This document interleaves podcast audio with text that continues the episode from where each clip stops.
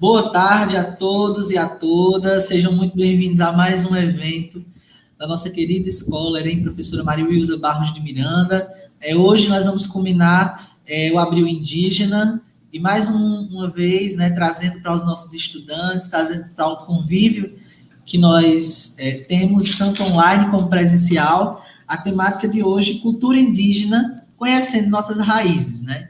É, então, nesse momento, a gente está é, com um número ainda baixo de alunos, mas eu gostaria que você que já está acompanhando a gente, você que já está online, por favor, pode chamar os colegas, chame os amigos de sala, chame os amigos da vizinhança, a família, quem você quiser é, que participe desse momento com a gente, tá certo? Manda o link, compartilhe o link da nossa transmissão. É uma transmissão ao vivo, a transmissão vai ficar gravada no canal da Erem Maria Luísa Barros de Miranda, tá certo? Então aproveita aí, já segue a escola no YouTube, já se inscreve, tá certo? Ativa o sininho para receber as notificações dos nossos próximos eventos.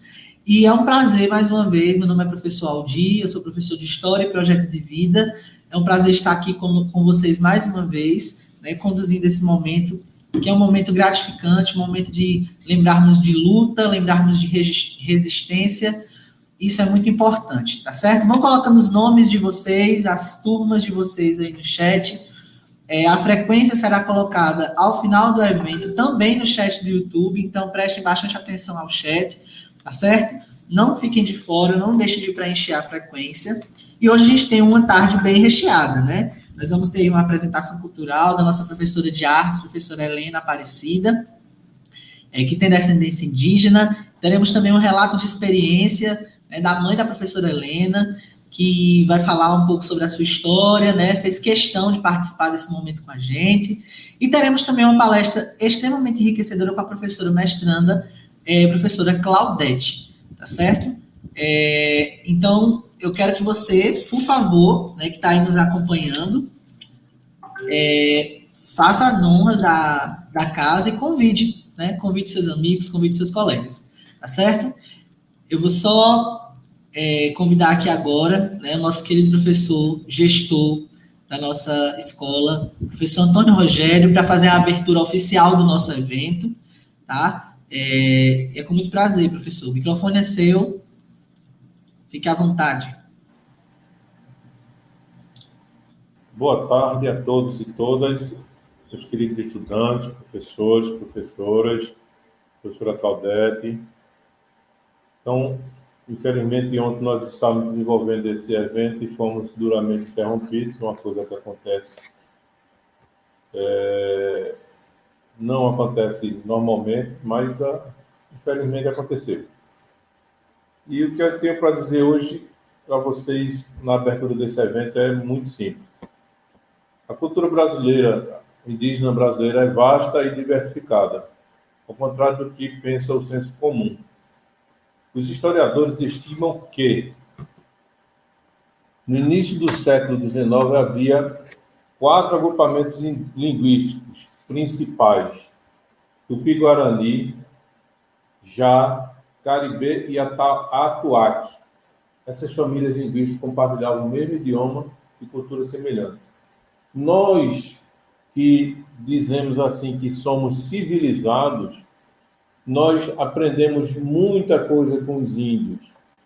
Nossos índios, os indígenas, os índios brasileiros, se alimentam principalmente e praticamente quase que exclusivamente ou se alimentavam de alimentos que, que retirados da natureza. Os peixes, carne de animais, frutos, legumes e tubérculos. Costumam tomar banho várias vezes no dia nos rios lagos e riachos. Os homens saem para caçar em grupos, fazem cerimônias e, e rituais com muitas danças e músicas. Nós utilizamos muitas, muitas palavras que são de origem indígena. Aqui em Pernambuco mesmo nós temos a ilha de Itamaracá, lá no litoral pernambucano, que o nome Itamaracá significa em tupi guarani pedra que canta.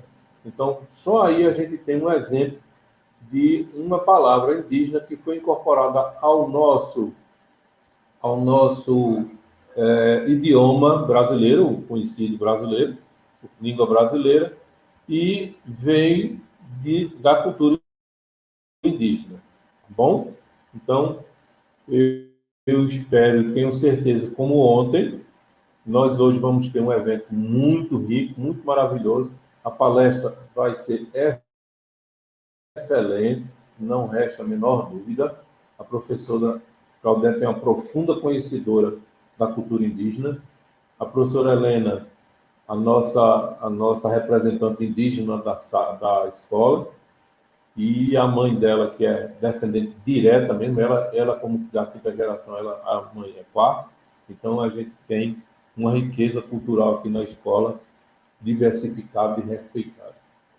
Um abraço a todos, boa tarde, bom evento, e dando início, volta a palavra para o nosso é, cerimonialista. Aldir. Muito obrigado, professor Antônio. É, acredito que está declarado, então, aberto oficialmente o nosso evento. É, agora eu vou chamar a nossa educadora de apoio, professora Prazeres, para também dar sua palavra inicial.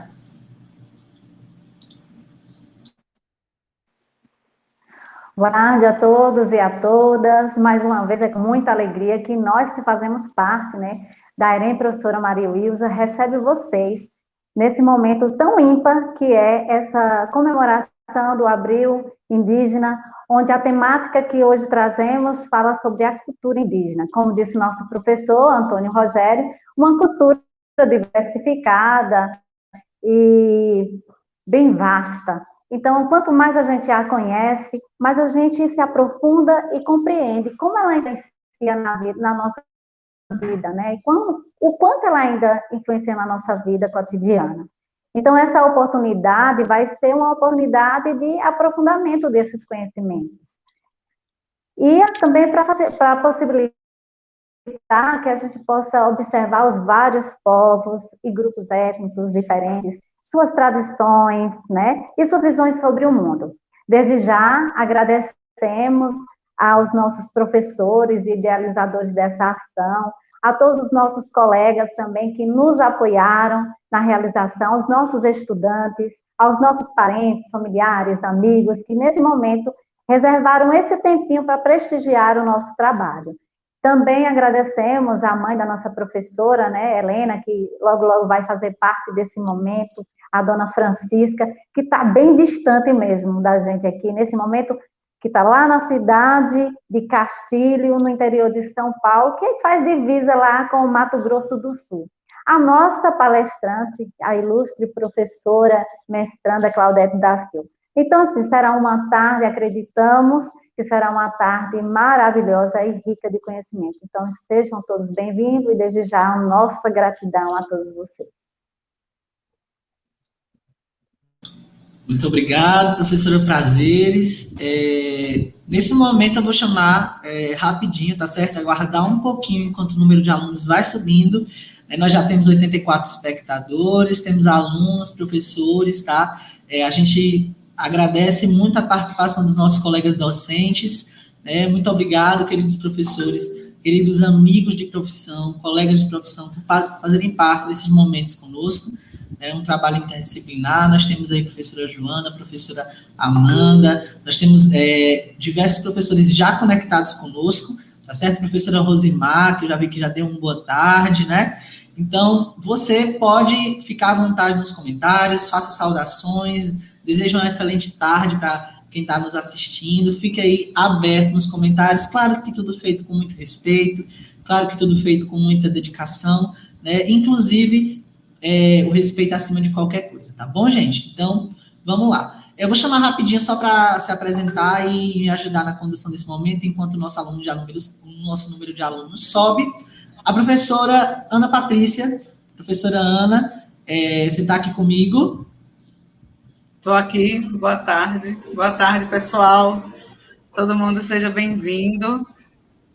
Um prazer estar aqui mais uma vez. Hoje nós vamos ter essa tão esperada tarde, né, minha gente? Que ontem, depois que apagou tudo, só havia menino reclamando estava tão bom, estava tão é melhor ainda hoje. Então, é um prazer estar aqui mais uma vez, participando de mais uma atividade da nossa escola, né? A oportunidade de conhecer a professora Cláudia num momento de formação oferecido pela Secretaria de Educação através da GRE Petrolina, e é uma fala sensata, é uma para, é uma fala onde a gente construiu muitos, muitos conceitos, muitas informações que a gente tinha a respeito da cultura indígena, né? Entender por que que algumas pessoas, né, alguns de nós ainda entendem que modernidade e preservação cultural, considerando a cultura indígena, ainda são coisas paradoxais, né? Entender por que que ainda muitas pessoas, né, acham que preservar as origens é incompatível com o uso da tecnologia. Né? Pode ter um celular, um iPhone, e aí uma série de outras questões. E eu penso que a fala da professora, ela vem para clarificar, e eu só quero agradecer a oportunidade de estar aqui com vocês hoje. Tá bom? Nós que agradecemos, eu que agradeço você compartilhar esse momento de condução comigo, tá certo? É, gente, agora eu queria que vocês comentassem aí no, no, no chat como é que tá chegando o áudio para vocês, está chegando tudo tranquilo? Vocês estão nos ouvindo bem? Como é que tá? Eu vi que nós tivemos algumas interrupções, infelizmente, no áudio, mas eu gostaria de saber aí de vocês. Está tudo legal agora? Voltou? Podem comentar aí no chat do YouTube mesmo, que a gente consegue ver por aqui. Ah, Jonathan falou que às vezes está travando, agora tá legal, né, Bernardo? Pronto, muito obrigado, gente. É, eu acredito que seja a internet mesmo da professora Ana, mas aí é, daqui a pouco a gente consegue melhor, né? Consegue um sinalzinho melhor. Acredito que ela. Pronto, ok. A professora Ana me respondeu aqui, né? Diz que agora está tudo normal. Ok, gente. Agora, nesse primeiro momento, olha, batemos um número legal, 106 alunos já nos assistindo, alunos, professores, familiares. Massa, muito legal. 109, tá subindo, tá subindo. Bora, gente, compartilha o link com os colegas de classe de vocês. A gente sabe que a gente tem bastante alunos na nossa escola, tá? Pode chamar o pessoal. Lembrando, gente, que hoje, né, tanto eu, como a professora Prazeres, como a professora Ana Patrícia, como a professora Helena vai é, estar também aí é, sem a máscara, né? Nós estamos sem máscara porque nós estamos só. Eu estou só aqui no ambiente, ela está só em outro ambiente. Nós não estamos compartilhando o mesmo ambiente hoje, tá certo? É muito legal aí. Eu acabei de ver aqui no comentário que a mãe da professora Prazer está assistindo a gente. Olha que legal. Muito legal. Dona Cícera, fique à vontade, aproveite bastante nosso evento. A nossa família, Eren Mário Rios, agradece a sua participação. É, tem mais alunos chegando aí. Se apresentem no chat, gente. Não fiquem tímidos, tá certo? Fiquem à vontade. É, o espaço é nosso, é para isso mesmo, é para diálogo, é para compartilhamento de informações. Agora eu vou pedir a atenção de todos e todas. É isso mesmo, Isaquel. Deixa o like, compartilha. A gente aqui está no nosso segundo ofício de youtuber agora. É... Agora, pessoal, eu vou passar a, nossa apresentação cultural, tá? Da professora Helena, professora Maria, a professora Helena Aparecida, né? Já fala a professora Maria Helena. Um beijo, professora Maria Helena, tá aí em casa descansando, né? Depois de, de passar por uma situação complicada na sua saúde, mas graças a Deus já está se recuperando, né? É, gente, a atenção de todos e todas, tá bom? É, nós, eu vou passar aqui primeiro o vídeo é, gravado, a professora Helena fez questão de gravar, né? E depois ela vai aparecer aqui para vocês ao vivo, tá certo? Um momentinho só, que já já a gente é, já já aparece para vocês.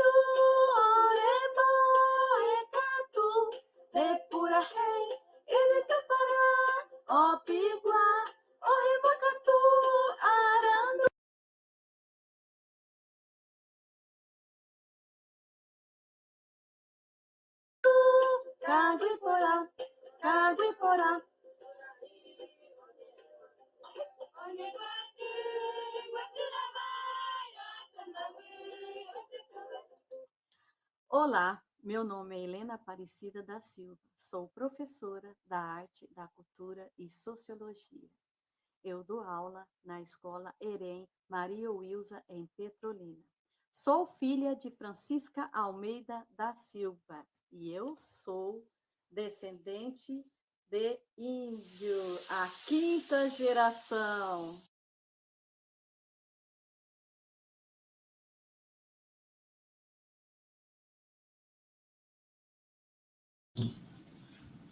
Que legal, maravilha, né? É, e agora, eu acho que todo mundo achou massa, né? Prazeres, ela, ela deu uma saidinha só para poder a professora Helena aparecer aqui com a gente. É, professora Helena, massa, muito massa mesmo, gostei. Não é fácil falar em outro, em outro idioma, quanto mais cantar em outro idioma. Né? É, os alunos estão aí comentando, muito massa, aplausos. Parabéns mesmo, maravilha. É, a senhora pode ligar o microfone e conversar um pouco com os nossos estudantes, fica à vontade.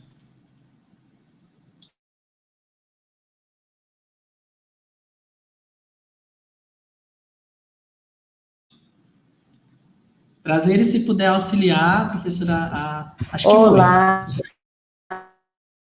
foi.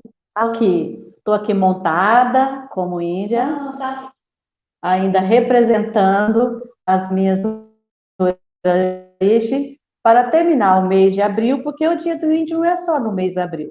O dia do índio é todo dia, para nós respeitarmos as suas culturas. E eu, como professora da cultura, da arte, da ciência, né? Eu, eu tenho que respeitar e passar a minha história para meus meninos.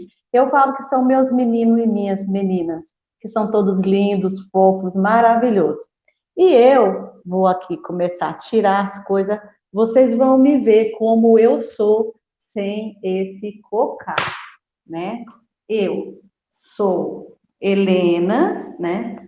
aqui, né? Olha os meus cachinhos. Esses cachinhos é a história, é outra história que nós vamos contar para vocês, né? Estou aqui com um instrumento chamado, é esse nome mesmo, viu, gente? Não é coisa feia, não. É pau de chuva, onde os índios fazem seus rituais. Ó o barulhinho, ó, o barulhinho, ó. Tá? Eles fazem de bambu e agora eu quero apresentar aqui. Essa é a professora Helena com os meus cachinhos, tá? Sou professora da arte, da cultura e aqui no Pernambuco eu estou tendo o prazer de ser professora da sociologia também. Então, um coração para vocês, beijo e agora tem a minha mãezinha, a minha rainha, que vai dar, vai contar a nossa história da nossa família. Ó, beijo, amo vocês. Professora Helena, muito obrigado, tá? É, ela mesma faz a resenha dela. É isso mesmo, meninos. A gente tem uma equipe de professores é, que a gente costuma dizer, a gente tem um coração massa, né? A nossa escola é legal. É, galera, agora a professora Helena ela, ela falou algo muito interessante. Ana, pode ficar por aqui, vamos conversar um pouquinho. é, Aninha, a professora Helena comentou algo interessante aqui agora em relação a como ela é, se veste no seu dia a dia. Né? E antes de colocar a fala da mãe dela, da dona, é, como é o nome da sua mãe que eu esqueci, dona Francisca, né? Dona Francisca, isso, lembrei.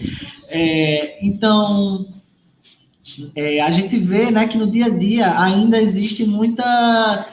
É, como é que a gente pode dizer? Preconceito né, em relação a, ao estereótipo do, do, do, povo originário, dos povos originários, né? Achando que toda hora o povo indígena tem que estar tá com cocá, tem que estar tá com a maquiagem, tem que estar tá com, com a, a, algum colar, algum aparato. Não, gente, ser índio não é fantasia. Tá? A gente está deixando isso muito claro aqui. Né? Por isso que a gente não faz aquele, aquela comemoração do dia do índio vestindo menino de índio, e enfim, por quê? Porque indígena, ser indígena não é ser indígena na segunda, na terça e na quarta, e na quinta e na sexta e no sábado ser outra coisa. Né? Ser indígena é ser indígena todos os dias. E eu acho isso muito importante a gente ressaltar, né? Não é, é índio, escravo, negro, não. Olha, a gente não faz isso aqui. Por aqui nós não trabalhamos assim, né? a gente não pinta menino de índio, a gente não pinta menino de preto, né? Porque não é por aí que as coisas funcionam e a gente tem isso muito claro na nossa, na nossa prática pedagógica. Agradecemos muitíssimo, professora Helena, tá certo? É isso mesmo, Vanessa. A gente é, é, tenta ficar antenado aí com o que está acontecendo né, na sociedade. É, professora, quer comentar? É, é, Vanessa, Vanessa está falando aí, está passando uma série top na Globo sobre os indígenas, né? Que é, inclusive, Vanessa, uma das, da, dos questionamentos que a gente vai fazer com a professora Claudete mais tarde, durante Falas da Terra. Você vai conversar um pouquinho sobre isso, né? Até porque a Rede Globo é uma, é uma, uma TV aberta, né, de um acesso a, a um número gigantesco de pessoas, então a gente quer entender né? Qual, como é que a Helena pensa, como é que a professora Claudete pensa também a respeito dessa, dessa série. Já já a gente conversa sobre isso, tá bom? Até já. Pessoal de... A professora Helena vai... Estou aqui. Pronto. É, agora ficamos aqui na sala, eu e a professora Ana. A professora Helena vai querer comentar algo em relação ao vídeo da sua mãe? Ou posso colocar? O que eu quero falar é porque esse vídeo é inédito, porque ela não é fã de fotografia, não é fã de ser filmada, e ela, eu, eu, eu até adulei ela, fui arrudiando, e ela falou assim, faz, até eu assustei, e eu estou muito feliz com a minha rainha, minha Deus, eu sei que ela vai arrasar. Ok, gente. Então eu convido vocês agora para ver o relato da mãe da professora Helena, né? É, Dona Francisca. Vamos lá.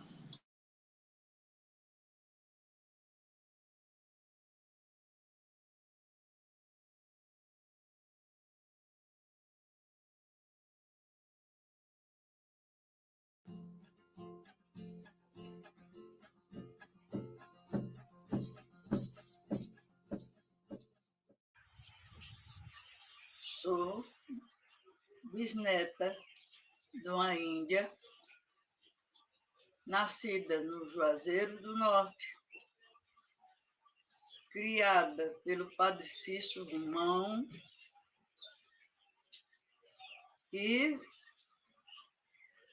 casada com um italiano de Belo Jardim, em Pernambuco, porque quando ela tinha.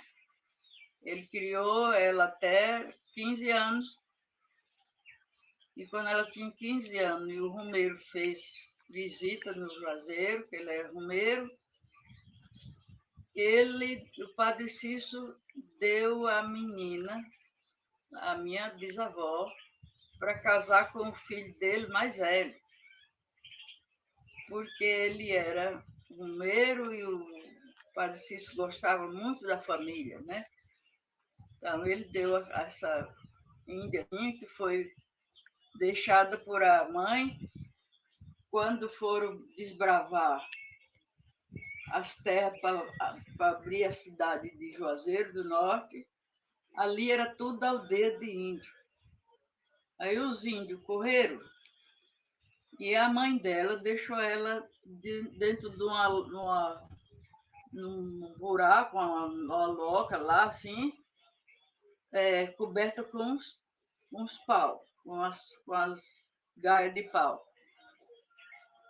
Correu e depois ela vinha buscar, porque ela, quando saiu, não tinha dois filhos, não podia levar tudo. Aí ela deixou a menina. E assim, quando os soldados vinham, os cachorros acuaram a menina no buraco onde estava escondida. E os polícias, os soldados pegaram e levaram ela até o Juazeiro do Norte, até o Padre Cício, e ele criou ela no orfanato lá de, de criança que ele tinha, até 15 anos. Foi aí que, com 15 anos, ele deu ela para uma para um, uns romeiros que era do, de Belo Jardim, em Pernambuco. Eram os italianos. E ela foi criada, com, foi casada com eles, e eu sou bisneta, portanto, a Helena é tatara, é tataraneta da Índia. Ela era uma verdadeira índia daqueles índios do Ceará. E quando ela casou com um italiano, ela teve vários filhos, né? E um deles era minha avó, que se chamava Maria Laudimira de Jesus, e chamavam ela Santana. Era minha avó, era, era filha da, da Índia. E assim eu tenho sangue de índio muito perto, né? Sou muito perto, né? Meu sangue é bem chegado aos índios, né? Do Ceará. E aí encerra-se meu, a minha descendência de índio por aqui. Eu sou bisneta, a Helena é tataraneta, da Índia, criada pelo padre Cícero Mão.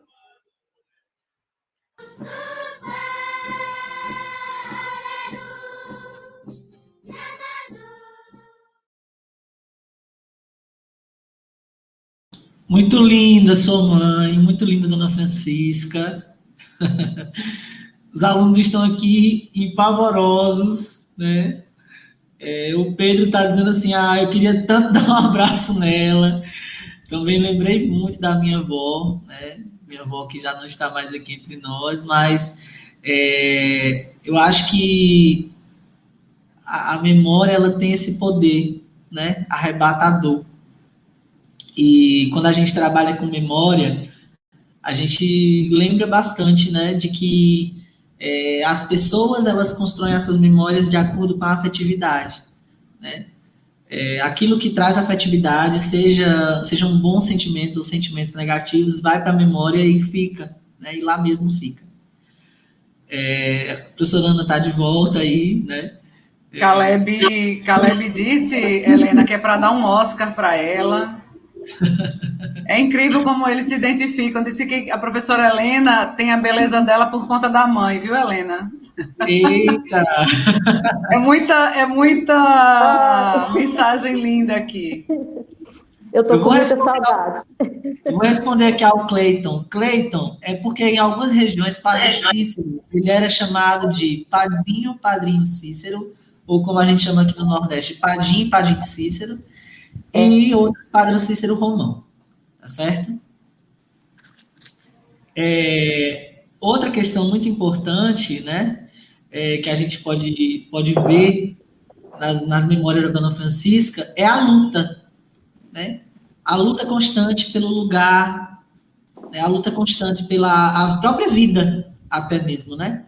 Pelo direito de permanecer vivo, e isso é muito, é muito sério. Quando a gente fala de, de povos indígenas, quando a gente fala de descendência indígena, a gente tem que lembrar né, essa luta constante né, dos povos indígenas pela existência. Eles lutam pela existência, literalmente, né? Assim como mulheres, assim como negros lutam para existir, os povos indígenas também lutam para existir. Né? É, eu vou agora seguir a nossa programação, né? Eu estou só aguardando a professora Claudete pedir aqui para entrar. ela já já está online aqui. Eu estou só esperando ela pedir para entrar, tá bom?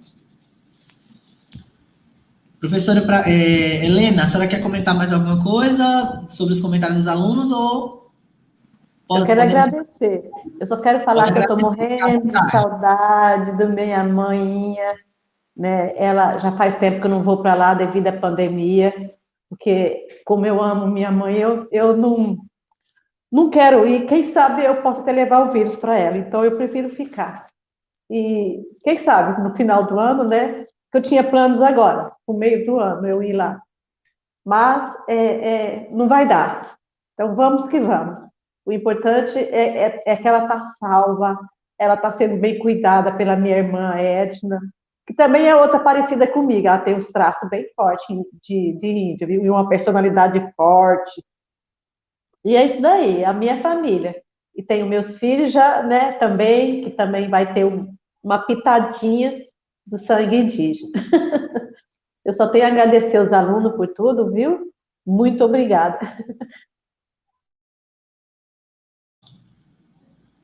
Muito obrigada, senhora, por compartilhar conosco essa história muito bonita, tá certo? De luta, de resistência, de persistência. Tá? E não chora tanto não que o estar longe hoje é o estar perto de amanhã, né? A gente sabe disso. É, é, infelizmente, a pandemia tem, tem nos feito é, caminhar por lugares que a gente não tinha caminhado antes, né? Essa vida virtual que a gente está levando é difícil, mas a gente chega lá, né? Daqui a pouco tá todo mundo vacinado, se Deus quiser, é, e todo mundo podendo se, se ver, se abraçar novamente, tá? Gente, é, a professora Claudete está tendo um pouquinho de dificuldade de acessar, então, como ela está tendo essa dificuldade de acessar, eu vou passar para o nosso próximo momento, né? Que são a, alguns trabalhos de estudantes da nossa escola, né? Que montaram aí virtualmente né, é, explicações, com leitura de imagens, conduzido pelo professor Aleph. Eu gostaria que o professor Aleph, se possível, entrasse aqui na nossa sala, tá? Eu vou remover a professora Helena e o professor Aleph pode, pode entrar aqui, tá, professor? Fica à vontade.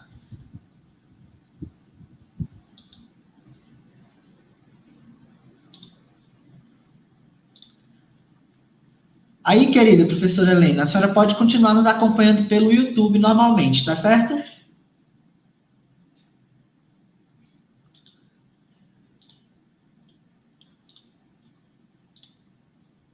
Gente, nós estamos aí com 122 espectadores, massa, chegamos a um número legal. Ainda temos outros alunos, né? Que eu não sei por que não, não estão conosco agora, mas eu acredito que vão assistir depois o nosso evento, né? É, a nossa colega Lilian também está aí. Lilian, chegou aqui também, é. massa. Massa. Aldir filósofo, você ouviu? Jennifer Castro, Aldir filósofo. Mas ele é, viu, gente? Vocês falando isso na frente da professora de filosofia é para me matar, né? Não, é para deixar você feliz. Vamos lá, vou, vou chamar aqui o professor Aleph. Um instantinho, gente, já está entrando ele. E aí, querido, boa tarde, tudo bom? Boa tarde, tudo bem? Graças tudo bem. a Deus. Boa tarde, Ana Patrícia, boa tarde, Aldir. Pois boa é, tarde. boa tarde, colega, saudades.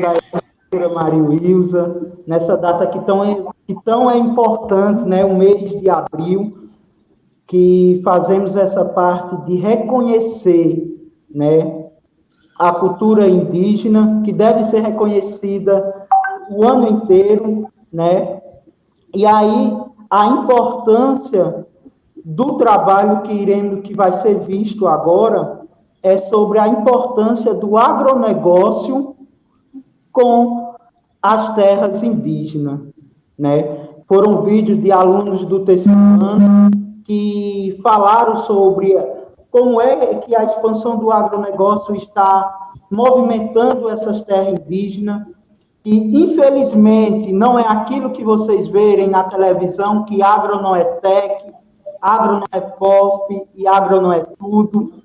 Existe toda a falácia por detrás do agronegócio. Os alunos do segundo ano vão ver comigo a disciplina de agricultura, a disciplina não, é, o conteúdo de agricultura e o terceiro ano também já viram também a parte da agricultura. Então, Aldi, pode ficar à vontade, tá? Para colocar o vídeo. Coloca o vídeo primeiro do, de Malu, do terceiro ano A, por favor. Ok, vou só procurar aqui rapidinho, tá? Aqui na agulha já, um instantinho. Certo.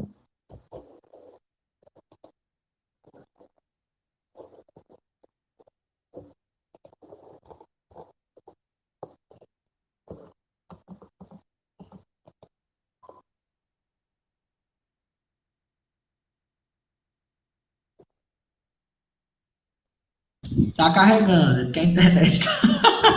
a internet não ajuda a gente, né, pessoal? Enquanto o vídeo carrega, rapidinho, já tá aqui aparecendo para mim, eu queria saber dos alunos que estão acompanhando a gente, dos colegas. E aí, gente, tá tudo legal? Profe... É, é... Tá dando para nos ouvir? Estão gostando até agora? Como é que tá aí o evento para vocês? Tá? Se quiserem fazer comentários produtivos, podem fazer. Se quiserem é, adicionar informações aí no chat, podem fazer, tá certo? É, a gente coloca aí é, para todo mundo depois, né? O teu comentário. A gente tem como colocar para todo mundo ver teu comentário. É, o Wagner colocou que tá top. Olha que chique, menino. Então a gente tá. A gente tá bem, né? Nossa coordenadora colocou aqui também. Deixa eu procurar o comentário dela, que eles estão comentando muito. Ai, aqui, ó, tá ótimo, lindo. Tá bom, tá massa. Tem baiano aqui, tá massa, a massa da Bahia.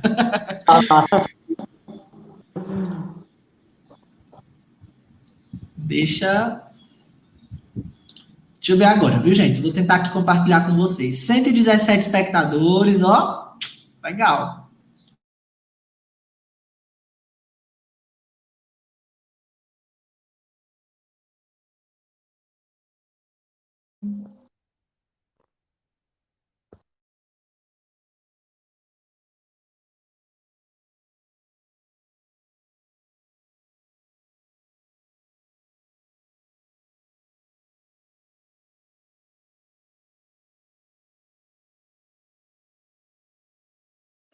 Do terceiro ano A, vamos falar um pouco sobre os povos indígenas do Brasil. A história dos povos indígenas tem sido marcada por brutalidade, preconceito, violência, escravidão, doenças e genocídio. Durante anos, aprendemos, a partir de uma visão distorcida, onde culturas diferentes são vistas como estágio infantil e imperfeição da humanidade. Os índios costumam retirar os seus alimentos da natureza, como peixes, carnes de animais, frutas e legumes, e eles utilizam o arco e a flecha ou lanças para caçar e têm como cultura pintar o rosto e o corpo e também usar o cocar na cabeça. O cocar é geralmente confeccionado por penas coloridas presas a uma tira de couro ou de outro material e a sua função varia de tribo para tribo, podendo servir de adorno, a símbolo de status ou classe na tribo. Devido à expansão severa do agronegócio, os indígenas enfrentam cada vez mais a luta pela preservação dos meios naturais, além de constantemente travarem batalhas pela posse de suas terras que, devido ao crescimento do agronegócio, os grandes produtores asseiam por mais território cada vez mais. A Guerra de Canudos ficou marcada na história do Brasil como sendo um dos piores massacres da história da República Brasileira. Esse, esse conflito tinha acontecido entre os anos de 1896 e 1897. Estima-se que mais de 35 mil pessoas acabaram sendo mortas nesse conflito. Dentre dessas pessoas, mais de 500 eram indígenas, da etnia Quiriri, para ser mais exato. De acordo com o antropólogo Edwin Hezing, segundo ele, os índios haviam sido convertidos ao cristianismo no século XVII e pela, pelas missões jesuítas, porém acabaram se juntando ao, à luta dos canudos devido tanto ao carisma do, do Antônio Conselheiro quanto para as causas sociais. Problemas entre brancos, sofrendo opressões e discriminações. Segundo o relato é, da, da pesquisadora Ma Maria Lucia Mascarenhas, os índios tiveram uma participação bastante importante no conflito de Canudos, porque pois os pajés da tribo na época acreditavam-se que tinham descoberto a fraqueza de um dos, dos coronéis da, do, do exército brasileiro, que no caso era o Moreira Cesar, que seria nos olhos, o que não, não adiantaria de nada acertar em outras partes do corpo. Mas não adiantou de nada porque ele morreu no dia 4 de março de 1897, sendo, sendo alvejado no ventre, o que acabou afutando totalmente a teoria dos pajés. Nem todos os Criris, da, da, os índios da tribo Criri participaram desse conflito, óbvio. Entretanto, pa, para os que sobreviveram, acabaram sofrendo um impacto gigantesco. Os últimos xamãs que, é, xamãs que falavam o seu idioma foram mortos nesse conflito. Ao retornar para sua aldeia, muitos índios é, descobriram que suas terras haviam sido ocupadas durante sua ausência no conflito, o que até hoje nenhuma delas foi retornada. Preconceito, essa discriminação está em todos os lugares. Viu para a cidade também, faculdades particulares, atinge quem tem bolsa, universidade pública, posto de saúde. E o que mais transtorna os povos que sofrem mais são os adolescentes, são a juventude que estão iniciando sua vida em um nível muito alto de preconceito. Os indígenas que moram nas cidades são realmente o que mais sofrem. Para alguns, o índio é selvagem, cruel, traiçoeiro. Para outros, ele é um ser puro, impregnado na inocência da criança o que acreditam na sua pureza, idealizado nu, enquanto os que acreditam na selvageria também os índios. A imagem construída a respeito dos povos indígenas é baseado em ideias falsas. O índio ideal deve ser forte, bonito, deve andar nu, não pode falar português, não deve gostar de óculos escuros, nem beber Coca-Cola, deve ter lindos dentes, andar como um corpo pintado do INJA 19 de abril devido ao primeiro Congresso Indigenista. Esse congresso ocorreu no dia 19 de abril de 1940 no México. É, o objetivo desse evento é reunir os líderes é, diversas regiões do continente americano para zelar pelos seus direitos.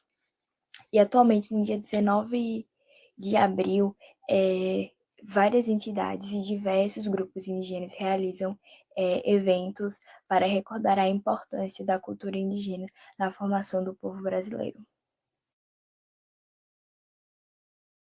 Joênia Wapichana nasceu na comunidade indígena Truaru, no estado de Roraima. Ainda menina, deixou a comunidade para estudar em Boa Vista, a capital do estado. Joênia conseguiu algo muito raro para uma mulher indígena, estudar na Universidade Federal de Roraima.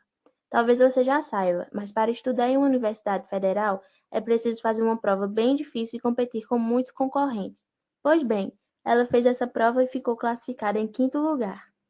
Com isso, em 1997, Joênia se tornou a primeira mulher indígena a se formar em direito no Brasil. Aí ah, ela também fez um mestrado na University of Arizona dos Estados Unidos. Como se não bastasse ser a primeira mulher indígena a se tornar advogada, essa defensora de direitos humanos de comunidades indígenas foi eleita deputada federal no último outubro. Assim, ela também se tornou a primeira mulher indígena a ocupar o cargo de deputada federal na Câmara dos Deputados. Hilton Alves Lacerda Karenak é um escritor brasileiro, jornalista, filósofo e líder do movimento indígena da etnia Karenak.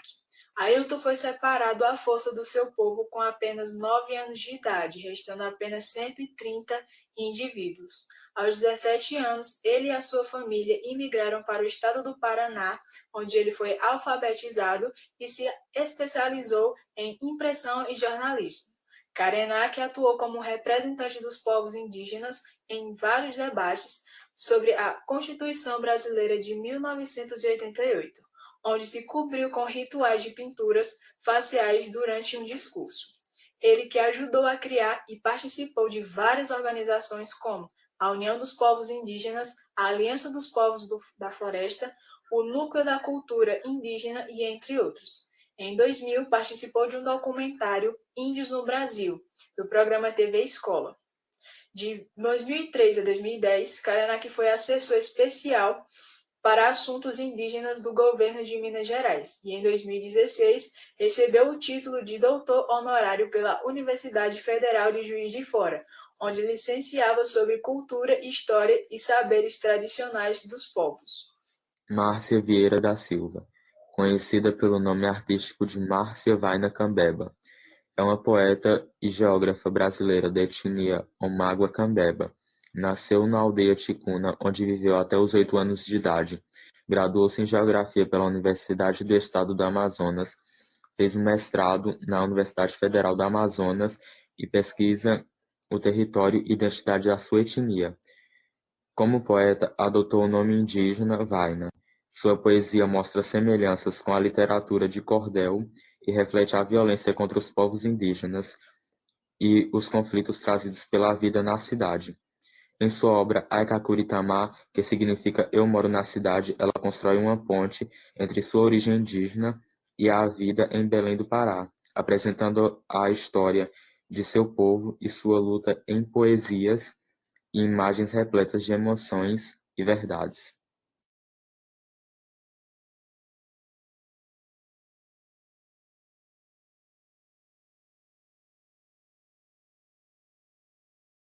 Maravilha, maravilha. Gostaria de parabenizar todos os estudantes que participaram, tá certo? Até agora. A gente vai dar uma pausa na apresentação dos vídeos, tá certo? E eu vou chamar a nossa querida professora convidada, né? A professora Claudete, que se apresenta carinhosamente como Claudinha Trucar, né? tá aqui no stream como Claudinha Trucar. Eu acredito que ela se sinta confortável assim, né? É, professora, seja muito bem-vinda. Vou chamar a senhora aqui. E professora Ana Patrícia também fica à vontade para mediar é, comigo esse momento. Professora, a senhora nos ouve? Professora Claudinha. Boa tarde, pessoal. Boa tarde, professora. Consegue me ouvir? Consigo sim, gente. Boa tarde. Boa, Boa tarde, tarde, querida. Seja bem-vinda. Obrigada, por estar aqui conosco, né? Mais uma vez, obrigada pelo carinho, mulher indígena, mulher negra, mãe, né? Professora indígena desde 2004. Já é uma forma de, de apresentar a nossa querida Claudinha Trucar, militante, né, do movimento indígena, graduada em, em licenciatura intercultural pela UFPE, né, e em pedagogia pela UPE, com especialização em educação intercultural no pensamento neocolonial pelo IFE. E é mestranda, mas eu digo que ela é PhDeus no que ela fala, no que ela traz, né? Essa fala limpa, essa fala clara, essa fala que a gente gosta de ouvir, que a gente entende o que ela diz e também faz com que a gente reflita tudo isso. Ela é mestranda né, do curso de antropologia da Unilab, Universidade Federal do Ceará, e atua, atua como coordenadora né, pedagógica da Escola Estadual Indígena Acilon Siriaco da Luz. Professora querida, mais uma vez é um prazer, seja bem-vinda.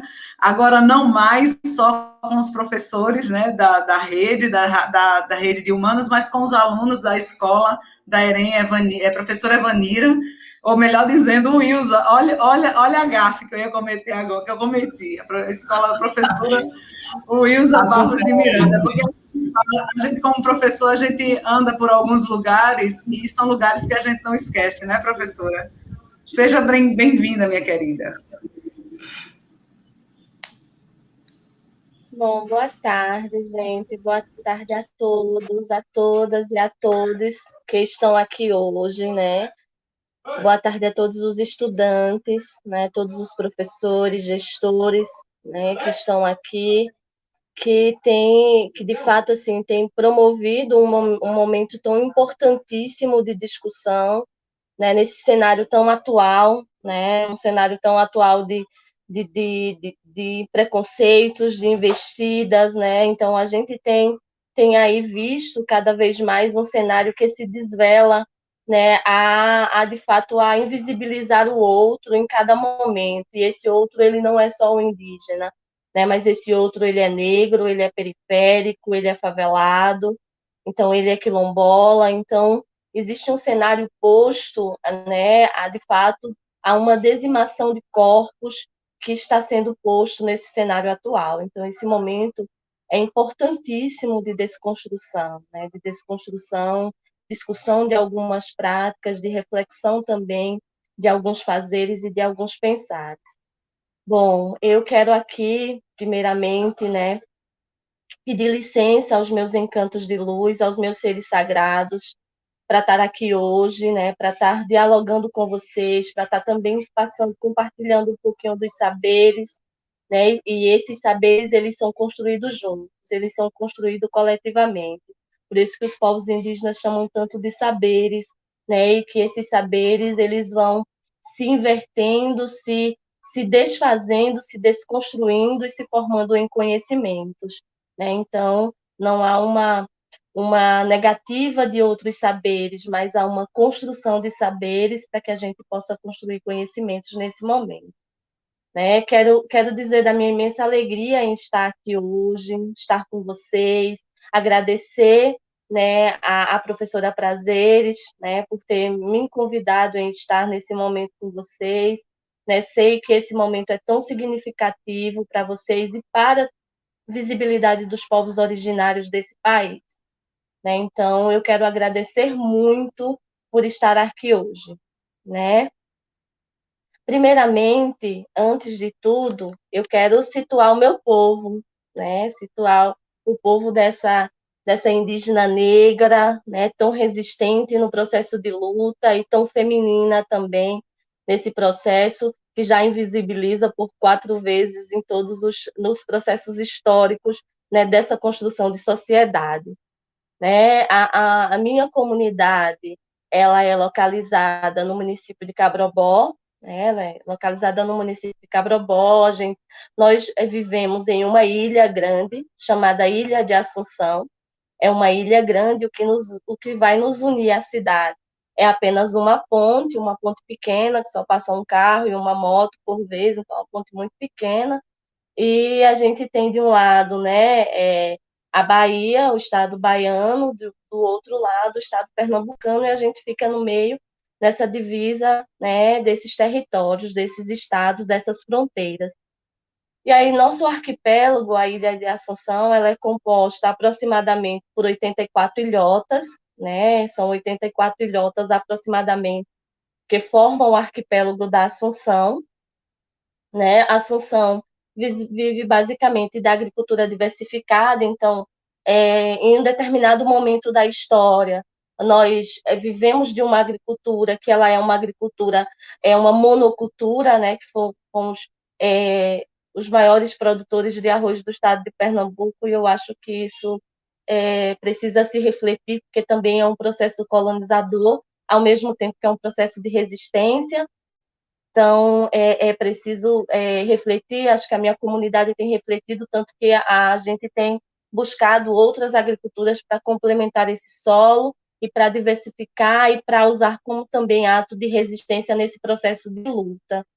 Né? E aí, é, o meu povo, ele é um dos 12, dos 13 povos do estado de Pernambuco, então nós somos é, um desses 13 povos, né, desse estado, então temos 13 povos no estado de Pernambuco, com é, especificidades diversas, com diferenças diversas, que têm é, jeitos diversos de viver, né, de, de, de, de fato, de, de ter suas culturas ali vivas dentro dos seus territórios. Então, não somos um, um povo que, que a história nos trouxe, e aí é, é, é, preciso pensar cultura a partir de outros, de outros viés, né? porque a história ela vai sempre negar todo esse contexto histórico, de como que a gente vai também tecendo esse processo de cultura, né, de fortalecimento da identidade, nesses atos de existir, de resistir nesses territórios. Então, é, pensar povos originários é, é pensar todo esse processo histórico que, é, que foi vivido por esses povos, que foram, de fato, é, é, imposto a esses corpos, né, esses corpos de povos originários, e não só os corpos de povo originário, mas a, a, a formação dessa sociedade-nação, desse Estado-nação, ela de fato, ela foi muito violenta, né? Ela não foi algo que nenhum autor conseguiu, é de fato, é, e autor da época conseguiu de fato descrever tamanha violência, né? Que esses povos sofreram, porque é, e aí vocês podem perguntar aos estudantes por que que muitas das vezes quando vocês estudam é, José de Alencar e José de Alencar não conseguiu descrever a violência sofrida pelos povos e corpos femininos, né, e que romantizou isso de uma forma muito ruim para esses povos e para esses corpos, principalmente para esses corpos femininos, né? É porque eu não sou aquela Índia Iracema que de fato vai é, é, trair o meu povo, né? Que de fato vai é, para atrair o meu povo se apaixonar por um português em uma história muito linda, né, em uma história muito romantizada do que é essa indígena nesse contexto colonial. Mas tudo isso, tudo isso tem, tem, tem, todas, umas, tem todas umas estratégias por, por trás de tudo isso. E é preciso perceber quando a gente constrói, quando vai se construir a história, qual é o olhar dessa história que está se construindo. Quais são os sujeitos dessa história que está construindo essa história? Então, quando vocês, é, principalmente vocês estudantes, estudam história, é, muitas das vezes vocês fazem suas próprias histórias na, na casa de vocês, e aí vocês, é, quando vocês são perguntados por alguma coisa, vocês vão dizer a história a partir do, do, da sua visão, né? a partir daquilo que não vai lhe prejudicar, que você não vai levar uma bronca dos seus pais. Você vai contar essa história a partir desse viés de que você hum, é, ó, eu vou tentar pelo menos dar um outro sentido, então dar um outro jeito a essa história para ela não ser tão agressiva e eu não levar todas as rebordosas. Então, na construção dessa sociedade, é mais ou menos isso que vai se fazer. É mais ou menos isso que os colonizadores vão fazer nesse processo dessa construção dessa sociedade.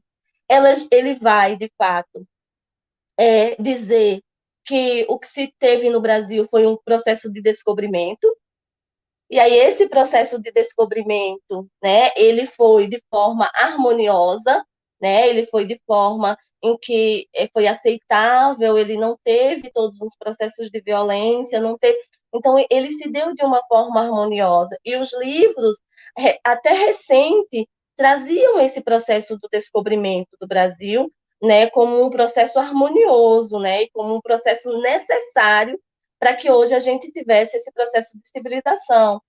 Mas é, é, é, é preciso que os processos eles sejam violentos para que a gente possa construir uma outra história, né? É preciso que esses processos eles dizimem corpos e povos para que a gente construa uma outra história, para que a gente construa a história dessa sociedade, né? Então, é, esse processo colonizador de descobrimento, né, de um processo romantizado que vai de fato construindo essa sociedade, ela tem toda uma engrenagem. A engrenagem é que a gente pense e que a gente tenha nas nossas mentalidades um processo ocidental.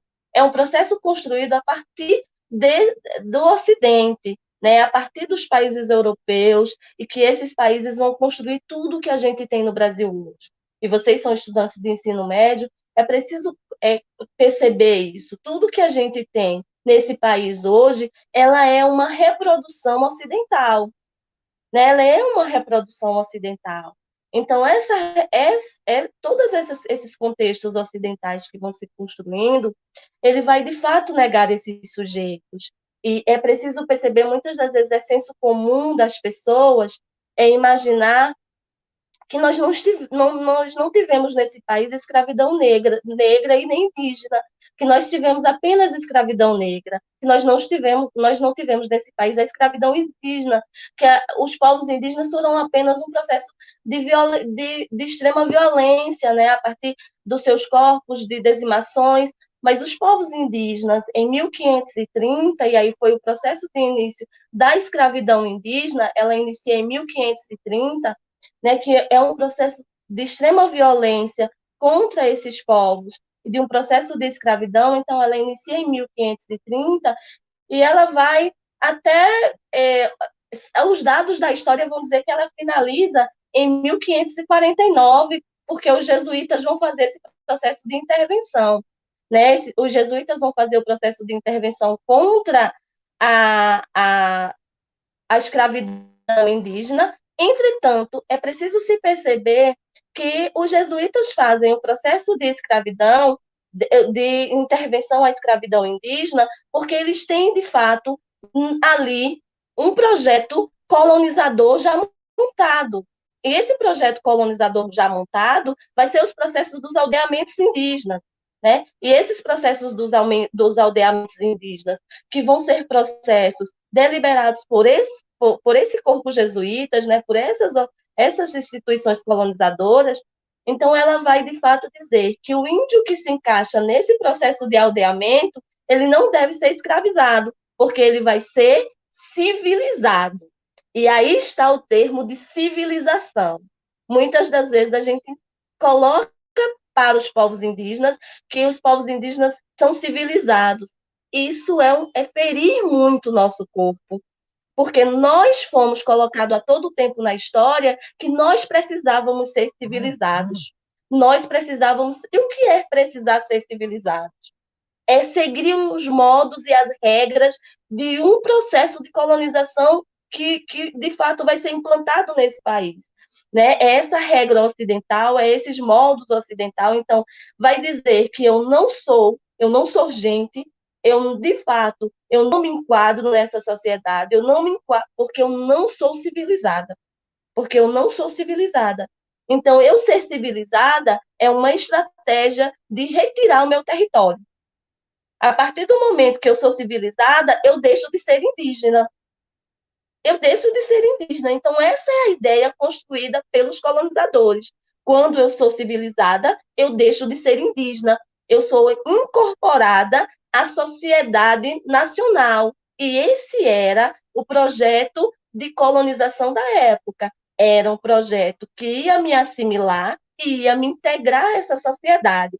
Isso quer dizer, iria me colocar nessa sociedade, e aí a gente tem quando a gente vem para os povos do Nordeste, os quais sofreram as maiores violências de colonização, é, a gente vai ter esse processo que ele vai de 1500 e é, é preciso perceber, e eu sempre digo isso, que os povos indígenas são além.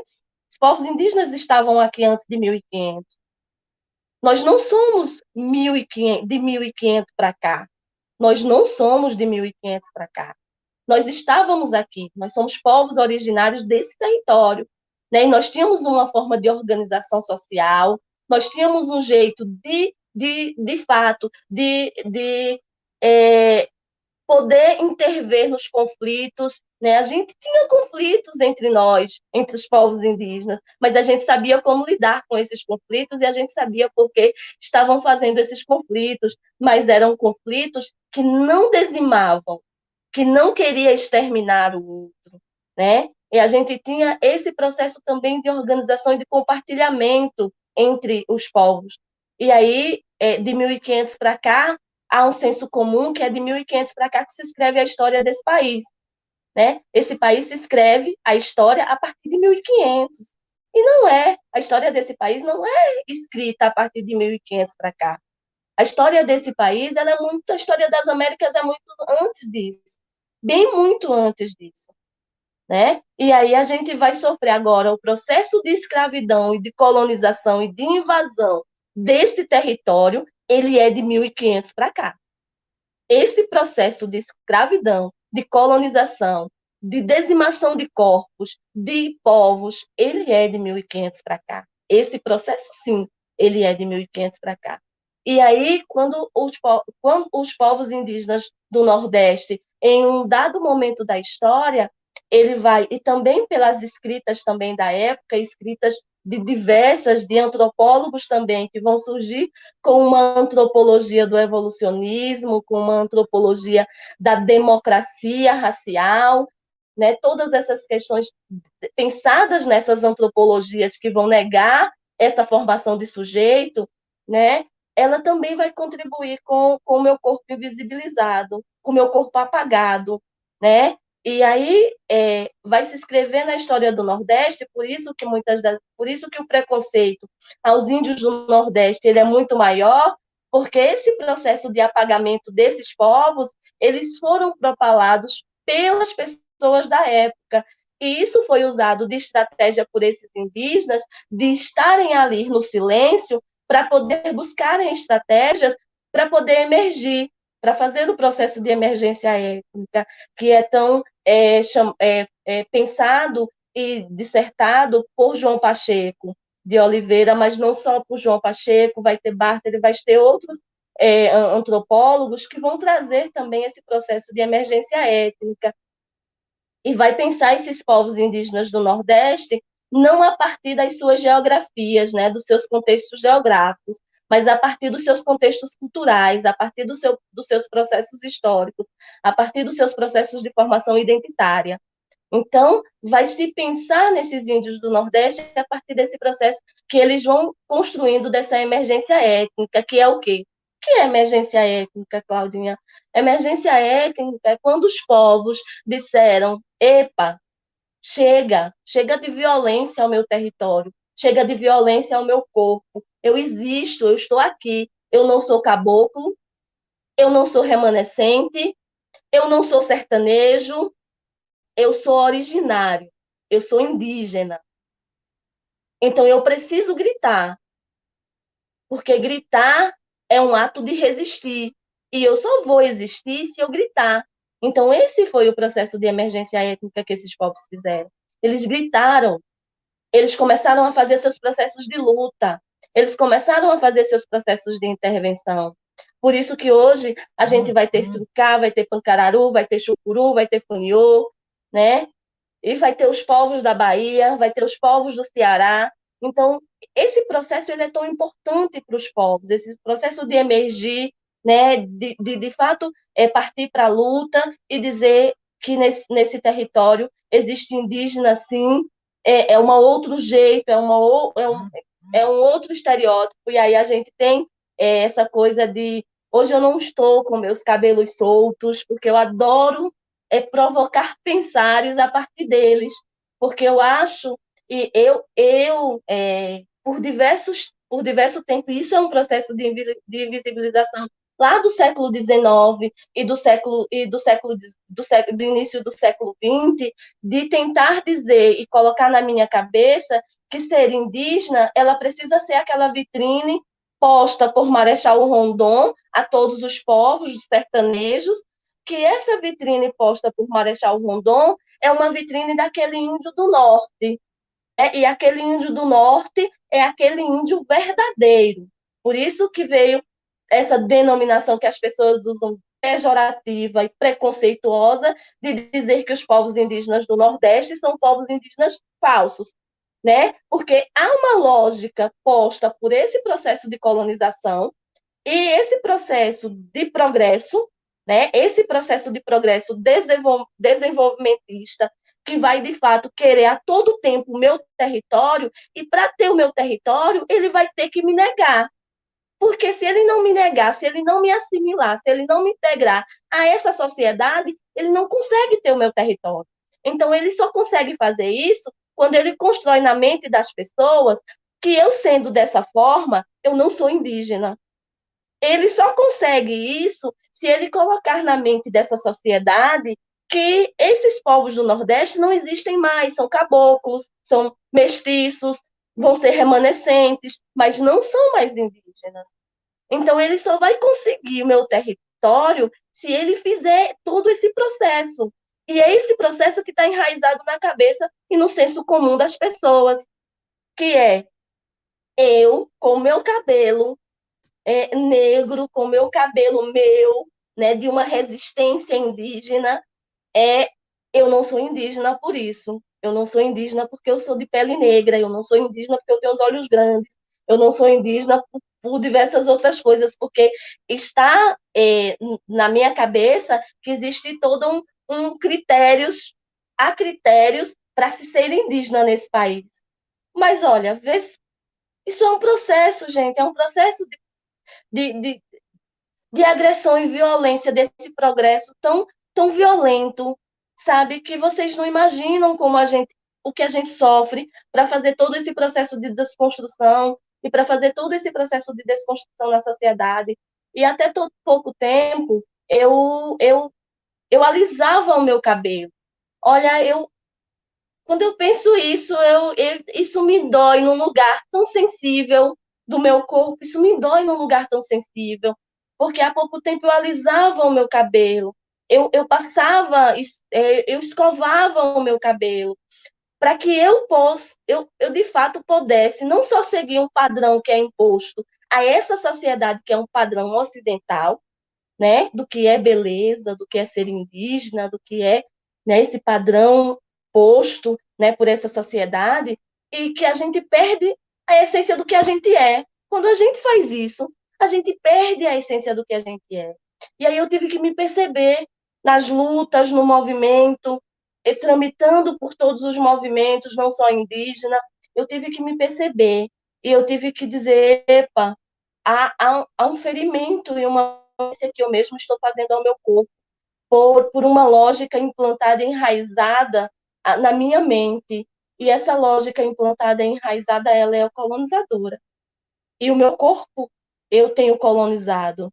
Então, eu preciso pensar, eu preciso, eu preciso me aceitar, eu preciso dizer para o outro que eu sou assim, do jeito que eu sou, sem precisar ser e seguir padrões coloniais, e seguir padrões que não de nada contribui com o meu projeto de sociedade para o meu povo, que nada contribui para o meu projeto coletivo, para a minha autoafirmação da identidade, de que nada contribui para esse processo de resistência, não só de resistência indígena, mas de resistência enquanto Cláudia, enquanto Cláudia, né? E isso não, isso não, não contribui em nada. Então, eu precisei me desvelar, e, de fato, fazer com que todo esse processo colonial ele caísse por terra para que eu pudesse, de fato, fazer o processo e, e também poder olhar para minha filha e, e, ela também poder seguir é, com esse ato de resistência. E muitas das vezes a gente escuta das pessoas isso, né? E muitas das vezes a gente escuta das pessoas, e aí, é, é, entrando um pouquinho né, em todas essas questões que vocês também trouxeram nos vídeos e, e, e né, nas falas, é, existe um, um senso comum de que a gente é privilegiado. Existe um senso comum na cabeça das pessoas de que nós somos protegidos. E eu me pergunto qual a proteção que nós temos? Quando as minhas lideranças são assassinadas e, e assassinadas por policiais apaisanas, como aconteceu em 2005 dentro do meu território, né, com Dena e Jorge, um jovem de 17 anos de idade que estava em uma festa na comunidade seu pai e foram assassinados por policiais apaisanas dentro do território. E, e deixaram baleados outras pessoas do território e atiraram nos quatro pneus do carro para que não desse socorro a esse. Então, qual é o o sentido de proteção que esses povos têm. Né? Quando Moseni Araújo, liderança do meu território, ele é assassinado na cidade de Cabrobó, né? e ele era pré-candidato à, à Câmara de Vereadores né, naquela época, em 2008, e foi brutalmente assassinado a queima-roupa em frente ao seu comitê. Né? Então, é, é, e os policiais que assassinaram Dena e Jorge foram promovidos de patente, né? mudaram de patente, foram promovidos. Então, qual é a proteção que nós temos nesse país quando o meu território, quando os territórios dos povos originários desse país estão sendo invadidos por mineração, por mineradores, por madeireiros? Quando a gente grita e nós não somos ouvidos? Quando a FUNAI que sempre foi um projeto colonizador, né, desde do, da S, do SPI, né, do SPI em 1910, e aí a, a substituição da FUNAI em, mil, em 1967, é um projeto integracionista. É um projeto que tem é, delineado propriedades privadas, o favorecimento a essa propriedade privada, né? Mesmo com todas as a, a, é, de forma necessária para o reconhecimento do território indígena, mas é, são todas essas questões que, que são postas. Então, eu fico me perguntando qual a proteção que nós temos. A, pro, a proteção que nós temos foi aquela que nós gritamos para conseguir. Foi aquela que nós lutamos para conseguir. E aí, me, às vezes, uma hora ou outra, me pergunta assim, Cláudia, por que que, teu, por que que os povos indígenas precisam retomar tanta terra? Né? Retomar é o ato que a gente faz no processo de, de reconquistar o território que foi tirado da gente, que foi arrancado pra, da gente, que foi usurpado e que está nas mãos de poceiros hoje, na mão né, de, de do Estado. Então, é, eu, eu sempre digo assim, eu, eu, eu, olha, se esse território ele foi usurpado da gente, ele foi arrancado, é, eu acho que o processo de que, que nós devemos fazer nesse, nesse, nesse contexto de construção dessa sociedade é retomá-lo, é retomá-lo para garantir a continuidade da história, a continuidade da luta dos povos, né? E esse processo de retomada ele é legítimo, ele é legítimo para esses povos. Mas e aí eu perguntei de volta, eu disse, mas você já se perguntou por que, que soja precisa de tanta terra? Você já se perguntou por que, que gado precisa de tanta terra? Porque para os povos indígenas, a gente sabe por que precisa de terra. A gente sabe que é para a manutenção da nossa história, que é para cuidar da natureza, que é para ter ali os nossos ancestrais, que é para cuidar e, e, fazer o processo de resistência junto aos nossos encantos de luz. Então, nós sabemos. Agora, será que o gado sabe? Será que a soja sabe? Então, por quê? Por que, que esse país precisa de um processo tão, tão violento de desenvolvimento que precisa retirar os seus dos seus territórios? e que, essa, e que muitos dessa sociedade precisam como, é, é, corroborar com esse processo de colonização, precisa corroborar com esses corpos que são que, que, que, estão sendo violentados, né? E, co, e, corroborar com esse processo de colonização tão maciço e esse projeto de progresso. Então, é, é, preciso pensar. É preciso pensar quando se diz que o MST está derrubando é, plantas, está derrubando é, plantação do agronegócio. É preciso pensar, né? É preciso pensar quais são essas lógicas, né? Desses enunciados que são que são postos nesses jornais, né? Nesses meios de comunicação que circulam. É preciso é, construir pensamentos críticos, né? É preciso construir uma criticidade. E essa criticidade só é capaz quando a gente consegue perceber o outro enquanto sujeito de direito e construção de projeto e construção de sociedade e parte dessa sociedade. Nós não queremos, enquanto indígena, negar o saber do outro. Não. Nós queremos dialogar com o saber do outro e promover, possibilitar saberes outros.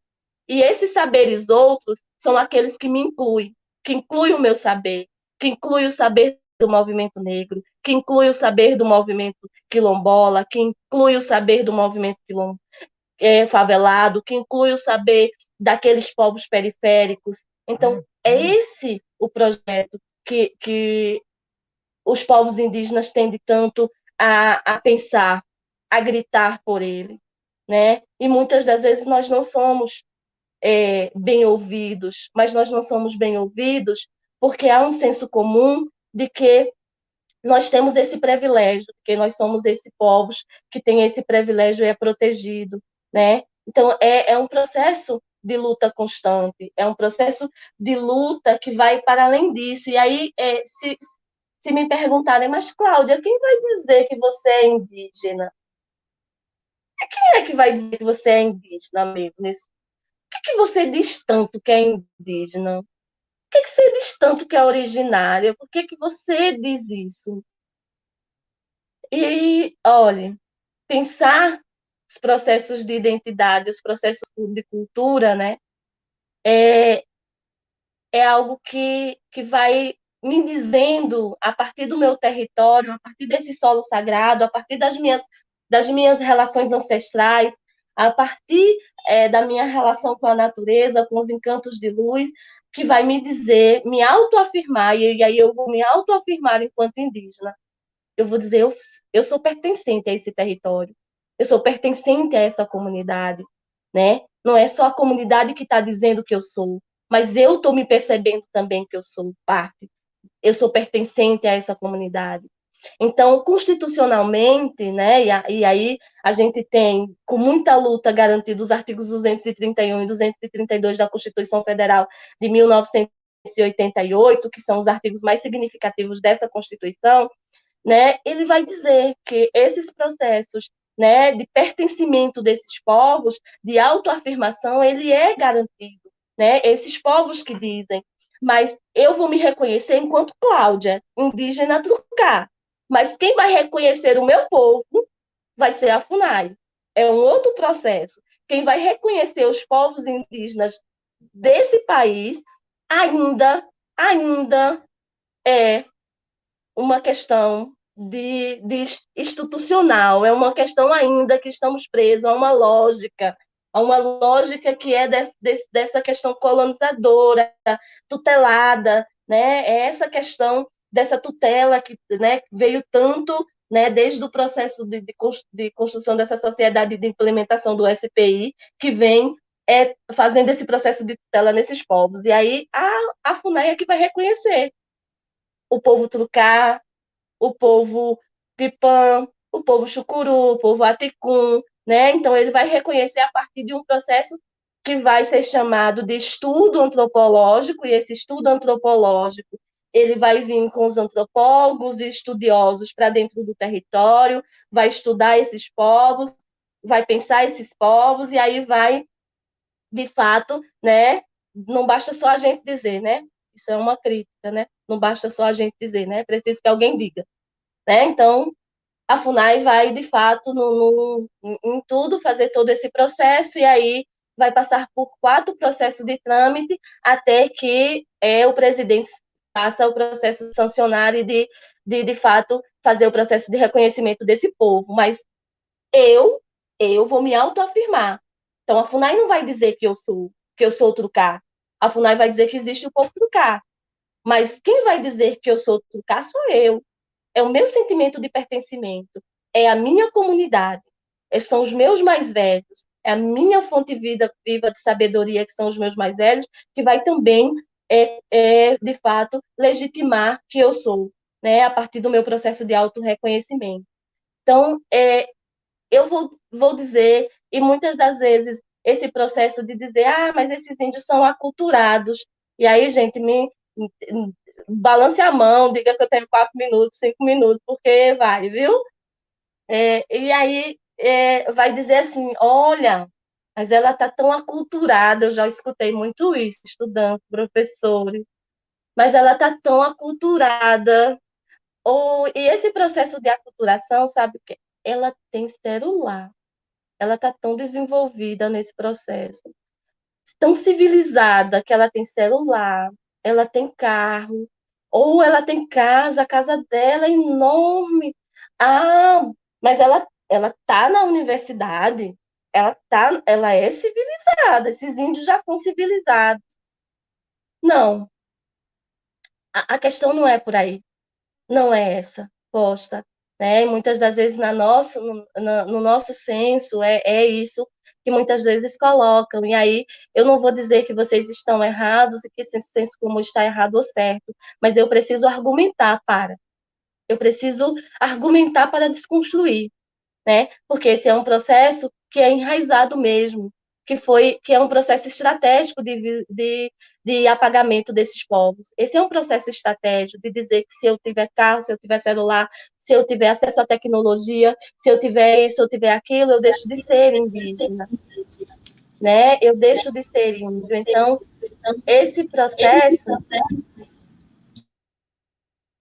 ah, é esse processo que vai me apagar, né? É, eu, eu sempre digo, é, eu deixo de ser índio se eu, eu, eu tiver carro, eu tiver celular, eu tiver contato à internet. Isso é um meio né, de uma cultura ocidental. Isso são elementos de uma cultura ocidental.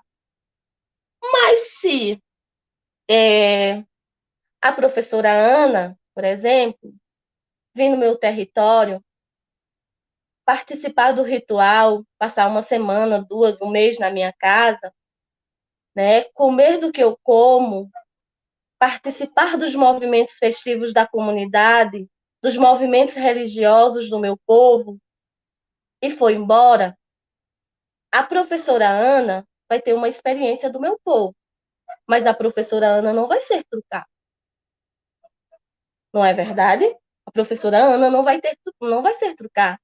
Ela pode levar uma borduna daqui, ela pode levar um maracá para casa dela, ela pode levar um cocá para casa dela, ou o jar, que é do nosso povo, né? Ela pode levar vários é, artesanatos, vários, várias coisas do meu território. Ela pode levar, além da experiência vivida, que ela vai viver nele. Mas ela não vai ser trucada. Ela não vai ser trucada. Então, por que que eu, indígena, que me aproprio do celular, que me aproprio de um carro, que me aproprio de uma casa, que é da sua sociedade, que é da sua cultura, que é... por que que eu, me apropriando disso, trazendo isso para o meu mundo, para fazer o processo também de luta e de intervenções e de desconstrução, por que que eu vou deixar de ser? Que lógica? Por que que eu vou deixar de ser? Se a professora Ana não vira indígena, né? Quando ela acessa a minha cultura, quando ela acessa o meu território. Mas eu deixo de ser porque acessei o dela? Então não deixo. Olha a lógica das pessoas, que é um processo colonizador, que está nas nossas mentes, infelizmente está nas nossas mentes. E precisa desconstruir, porque eu uso a tecnologia como ferramenta de luta, e uso também para bater papo, e uso também para fazer o que todo mundo faz, né? Mas uso principalmente como ferramenta de luta, né? E, e vou usar todas as outras coisas que estão nesse movimento em fluxo que Barter vai trazer, né? Que é um, é um movimento em que eu me aproprio da sua cultura, mas não deixo de ser, e, e vou reelaborando a minha nesse processo de resistência. Então, não posso ser congelada minha cultura ela não é engessada, ela não vai ser engessada. É, é, é, é comum pensar que os povos originários ainda são primitivos, ainda são primitivos. E esse ato de, de essa concepção desse de ser primitivo é de ser atrasado, né? Que é o que o surgimento da antropologia, antropologia desenvolvimentista trouxe né? Que é que a gente somos seres atrasados, de uma cultura atrasada, né? E que a gente ainda está engessado, que precisamos estar em oca, que precisamos andar nu, que, que isso é uma cultura engessada, isso é um pensamento engessado. Nós não somos mais, nós não deixamos de ser. Nós não deixamos de ser povos originários por não estarmos em oca. Nós não deixamos de ser povos originários por, não, por nos apropriarmos e reelaborarmos, reelaborarmos elementos que são de, um, de outras culturas. Isso foi feito no processo de resistência. Se você chegar no meu povo e eu, e eu entoar uma linha de, de toré para vocês, vocês vão ver dessa linha de toré que os meus mais velhos vão entoar, que eu possa entoar para vocês, vocês vão ver elementos da Igreja Católica, claros, vocês vão ver elementos da Igreja Católica, vocês vão ver elementos da religião de matriz africana. Ah, mas eles já são uma mistura, um... isso são processos de, de, de uma cultura em fluxo, de uma cultura que se movimenta, de uma cultura também que, que buscou estratégias para resistir, por isso que a gente tem elementos da Igreja Católica dentro dos nossos territórios né? Porque esses elementos eles foram fundamentais para que a gente estivesse hoje.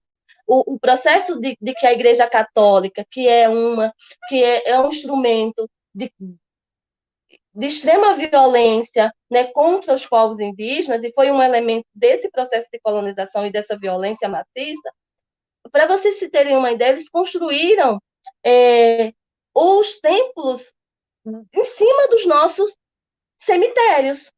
Então, um, foi uma construção dos templos religiosos em cima dos nossos cemitérios. Por quê? Porque os indígenas iam fazer esse processo de cultuar, de celebrar aos que, aos que estavam ali, né? que estavam presentes. Então, é, a, a colonização percebe isso. E quando percebe isso, faz esse processo de construção desses templos, né? Faz esse processo de construção desses templos nessa, nesses é, lugares sagrados para esses povos. E aí a gente começa aí, a gente começa a fazer o processo de cultuar. Acha-se que a gente está cultuando naquela época a, a outros, aos deuses católicos, aos seres católicos, mas a gente estava fazendo um processo de celebrar os nossos. Mas esse processo ele foi necessário para que a gente resistisse. Então, por isso que é, é, é, esses elementos eles vão estar sempre presentes nas nossas, nas nossas vidas, nos nossos momentos de rituais, nos nossos momentos sagrados, porque esse processo de, de, de apropriação para resistir, ele foi necessário. Né? Ele foi necessário para que a gente estivéssemos hoje aqui. E aí, é, eu acho que eu devo ter pouco minuto, né, professor? Vou finalizando, e aí qualquer coisa, se vier algumas, algumas intervenções, a gente também pode fazer. E aí é, é, é preciso, assim, é, é preciso perceber que, que essa sociedade construída pela negativa do direito, né, é, é, esse processo de negativa do direito do outro, de negativa de existência do outro, muitas das vezes esse espaço de escola, ele também é, é um espaço é, que, que faz essa reprodução dessas lógicas colonizadoras, a partir de, por exemplo, a partir de muitas das vezes quando a menina vai vestida de uma outra forma, quando o cabelo dela ela deixa da forma que ela quer, do jeito que ela quer, e a gente é, tira aquelas famosas brincadeirinhas ou reprime né, essa menina ou esse menino por, por ter, né, por, por estar do jeito que ele acha que é o jeito que, que ele gosta de estar, que ela gosta de estar, que, que eles gostam e elas gostam de estar. Então, muitas das vezes a gente acaba reproduzindo essas lógicas e a gente acaba reproduzindo também uma lógica colonizadora nas nossas casas, quando a gente vai dizer que que, que essas meninas, que todo esse processo de construção desses corpos que não são corpos só só indígenas, né? Eles vão sofrendo toda uma negativa. Então, a menina, ela, ela foi constituído para nós corpos femininos um lugar dessa, um lugar nessa sociedade. E esse lugar nessa sociedade, ele é assim como os, para os povos indígenas, um lugar de colonial, né? É um lugar que essa sociedade com padrões únicos vão tecer essa, é, esses processos. E aí vai esse processo de padrão único, ele vai também estar nesse processo de educação, porque não existe uma educação única nesse país. Não existe uma educação única. Muitas das vezes a gente não não não percebe por que, que não aprendemos. É por que, que não aprendemos? Porque há tanta dificuldade em aprender, porque essa educação que é padronizadora, que é tão é, que que tem tantos moldes ocidentais, né, de que o conhecimento tem que ser testado e válido. Então, é, é esse jeito de pensar, né, essa educação que foi construída, ela também vai negar esses sujeitos que nelas estão, né? Ela vai também negar esses sujeitos. Então, é, é preciso pensar todos esses processos. E aí, a educação escolar indígena, ela tem feito um processo inverso. Ela tem feito um processo de pensar pensadores que, que de fato, é, tragam uma lógica decolonial, né? E essa lógica de, é, decolonial, é, de pensar essa educação, e aí, é, para os professores, é, essa lógica é, Boaventura de Souza Santos vai trazer e nos seus processos de descolonização e colonização, né, e das colonialidades, é, Catarina Walsh também vai trazer esses processos de colonização, é, da colonialidade também, né, de como esses, essa colonialidade ela vai sendo construída e, e vai negando esses sujeitos. Então, é preciso também que a gente se aproprie desse, desses pensares para que a gente possa fazer uma educação crítica, uma educação com criticidade. E essa educação com criticidade possa, de fato, é fazer com que esses e essas que estão nesses espaços possa fazer o processo da desconstrução, né? Que não é tudo que a gente escuta, não é tudo que a gente que a gente vê que é dito como verdade, né? Porque há, é, é, há, um, há um conceito de verdade que é uma verdade é, a partir de uma lógica ocidental. E para os povos indígenas existem várias verdades, né? E que essas verdades elas precisam ser vistas, precisam ser percebidas, né? Porque essas verdades elas estão nesses corpos que, que foram invisibilizados e, e, e apagados, né? E elas estão também nesses espaços de construção de saber. Por isso que é tão difícil a gente adentrar a universidade, né? Por isso que é tão difícil a gente adentrar a universidade. Porque quem disse que quer indígena, pobre, favelado, negro nas universidades? Indígena, favelado, pobre, negro nas universidades produz conhecimento, e produz conhecimentos legítimos, produz conhecimentos a partir das suas bases. E isso para a universidade, isso para essa sociedade, isso não é visto com bons olhos. Isso não é visto com bons olhos. Porque tendo uma sociedade que vai fazer o processo de desconstrução, jamais votaria no Bolsonaro. Jamais votaria no Bolsonaro. Então, essa sociedade, quando ela não adentra esses espaços de conhecimento, e, e, e fazer esse processo de criticidade. Então, se você ainda tem é, você é, não dá acesso, você não dá permanência, você não tem políticas específicas e diferenciadas, porque nós não somos do mesmo jeito, nós não somos da mesma forma, e nós precisamos de políticas específicas e diferenciadas, diferenciadas para esses sujeitos, né, que são sujeitos diversos, são sujeitos de uma pluralidade diversa, né? Então a gente precisa adentrar esses espaços, porque esses espaços são espaços de poder, e esses espaços de poder não, não nos quer lá. E a gente precisa fazer o processo inverso, de dizer, você não nos quer, mas nós queremos estar, nós queremos ocupar, nós queremos fazer diferente nesses espaços tão colonizadores. Né? E essas universidades e esses espaços de conhecimento são espaços colonizadores. Então, eu sou professora na minha comunidade, mas eu tento a todo momento fazer o processo de não reproduzir, de não reproduzir, de não reproduzir o que vem no livro, de não reproduzir o que vem apenas no, no, na, na internet, de não reproduzir a, o, o, que vem apenas em uma fala, mas de fazer a, a, o diálogo entre esses pensares, de fazer o diálogo entre esses pensares entre esses sujeitos e entre esses pensamentos e poder construir conhecimento. Então, por isso que é tão necessário ser professor nesse país com criticidade. Por isso que é tão necessário ser estudante nesse país com criticidade, né? Porque a gente faz um processo de desconstrução, de desconstrução dos nossos corpos, de desconstrução dos nossos lugares, a partir dos nossos lugares de fala e a partir dos nossos lugares de escuta. A gente faz esse processo de desconstrução. Então, muito obrigada, gente. Acho que eu falei demais.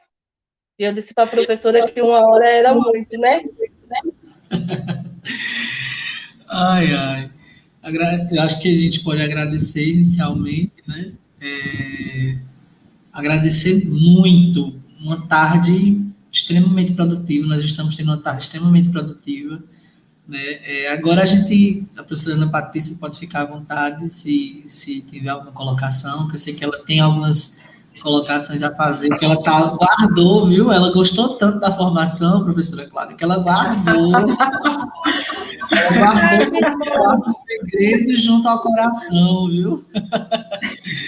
ela guardou como se guarda o segredo junto ao coração, esses questionamentos. Esses questionamentos ao mesmo tempo são inquietações, né?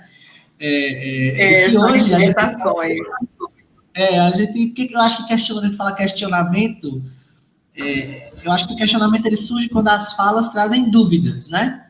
E a sua fala ela não traz dúvidas, a sua fala ela traz inquietudes, é diferente.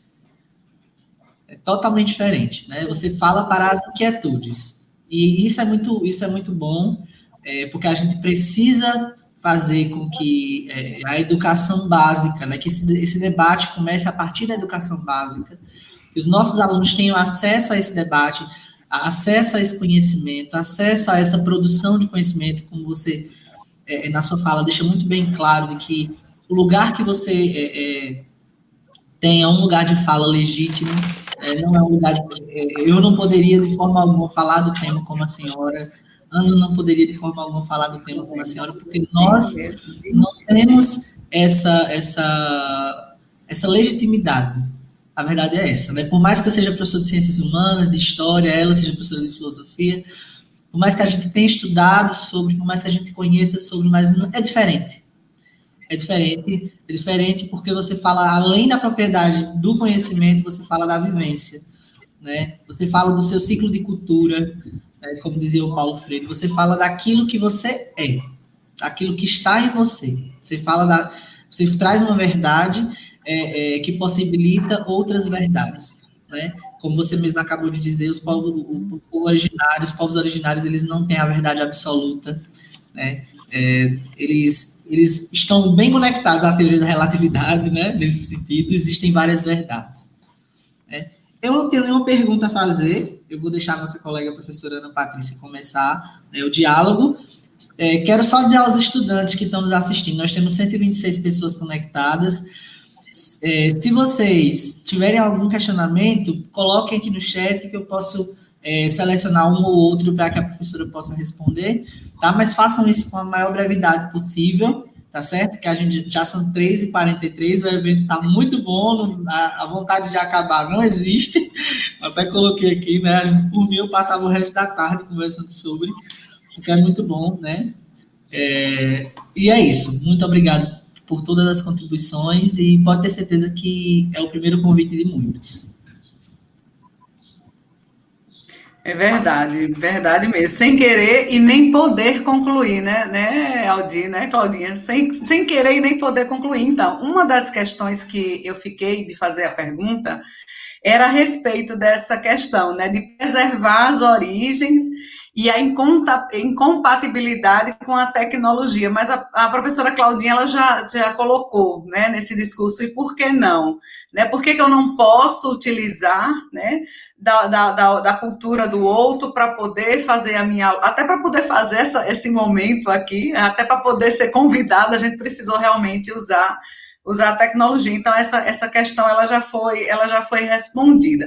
Outra questão também foi a respeito dessa, dessa questão também da modernidade e preservação cultural, porque não são paradoxais, né, dentro da cultura indígena. E eu acho que foi uma fala, não sei se foi da professora Claudinha, não sei se foi da outra palestrante, que tocou num ponto, eu queria ouvir um pouco mais a respeito disso.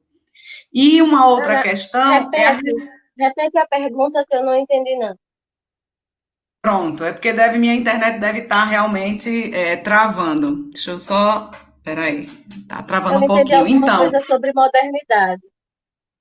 É, eu não lembro se era bem isso, porque eu fui anotando muito rápido, mas eu penso que é, estavam sendo falar, estava sendo falado sobre a questão da cultura indígena, né? E que é, é praticamente a mesma questão em relação à primeira pergunta que eu fiz, de que modernidade e preservação cultural elas não são dois paradoxos, elas não são coisas que estão separadas. Né? A modernidade não é uma coisa e preservação cultural é outra. Eu posso me apropriar né, da, da, da, das questões da modernidade, né, mesmo considerando as, a, a, questão da, da, preservação da minha cultura. Né? Eu posso usar o celular, eu posso. Eu não, eu não lembro bem, eu não sei se foi a professora ou se foi a outra colega que falou, a outra, a outra professora, a outra palestrante.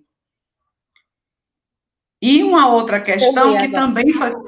Entendeu, né? E outra questão foi que um dos alunos, das alunas, colocou aqui a respeito da, da, dessa nova série que a Rede Globo lançou desde, de, desde o dia 19 né, de abril, a Falas da Terra. Né? Ela perguntando se a professora assiste, se assiste, qual o entendimento, se de fato é tudo que tudo que aquilo tudo que aquilo que a, a, a série traz é, é, é importante para essa luta também foi uma das perguntas das nossas alunas e uma outra questão também ainda eu não sei se faço logo tudo de uma vez ou faz aos pouquinhos e vai respondendo? É, é coisa rápida. Tem quantas? Só, só mais uma questão do rapper, né? Então, pode fazer. Pronto, que, que o rapper, né, é, com, com nome na, na, numa, na, lá na série, né, que ele é do povo Guarani Mibiá, ele, ele fala numa, numa música dele, numa letra da música, ele ainda prega que todo dia, todo dia é dia de índio. E aí eu lembro que na fala, a, a professora falou o inverso, né, na fala, na, na formação. Aí eu também não, eu queria também ouvir um pouco isso.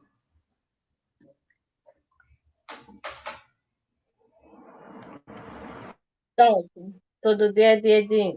Vamos lá. Sobre essa questão da, moder, da, da modernidade e da preservação da cultura, né, ela é, é algo que, assim, uma não, não, não invisibiliza outra, não, não é, inviabiliza outra. É, você, é, você pode, você tem é, a sua cultura, e essa cultura, ela é uma cultura em movimento, né? ela, ela é uma cultura que é, os meus pais, eles vivenciaram um jeito de fazer, vivenciaram uma forma da cultura do, do meu povo diferente da que eu vivo hoje, exatamente por esse movimento em fluxo, né? É, se a minha mãe sempre, e as nossas mães dizem isso, diz, desse jeito, e é, é, é, é fácil de se perceber esse movimento em fluxo quando as nossas mães dizem, no meu tempo, nessa idade eu brincava de boneca. As nossas mães dizem muito isso. No meu tempo, nessa idade eu não fazia isso.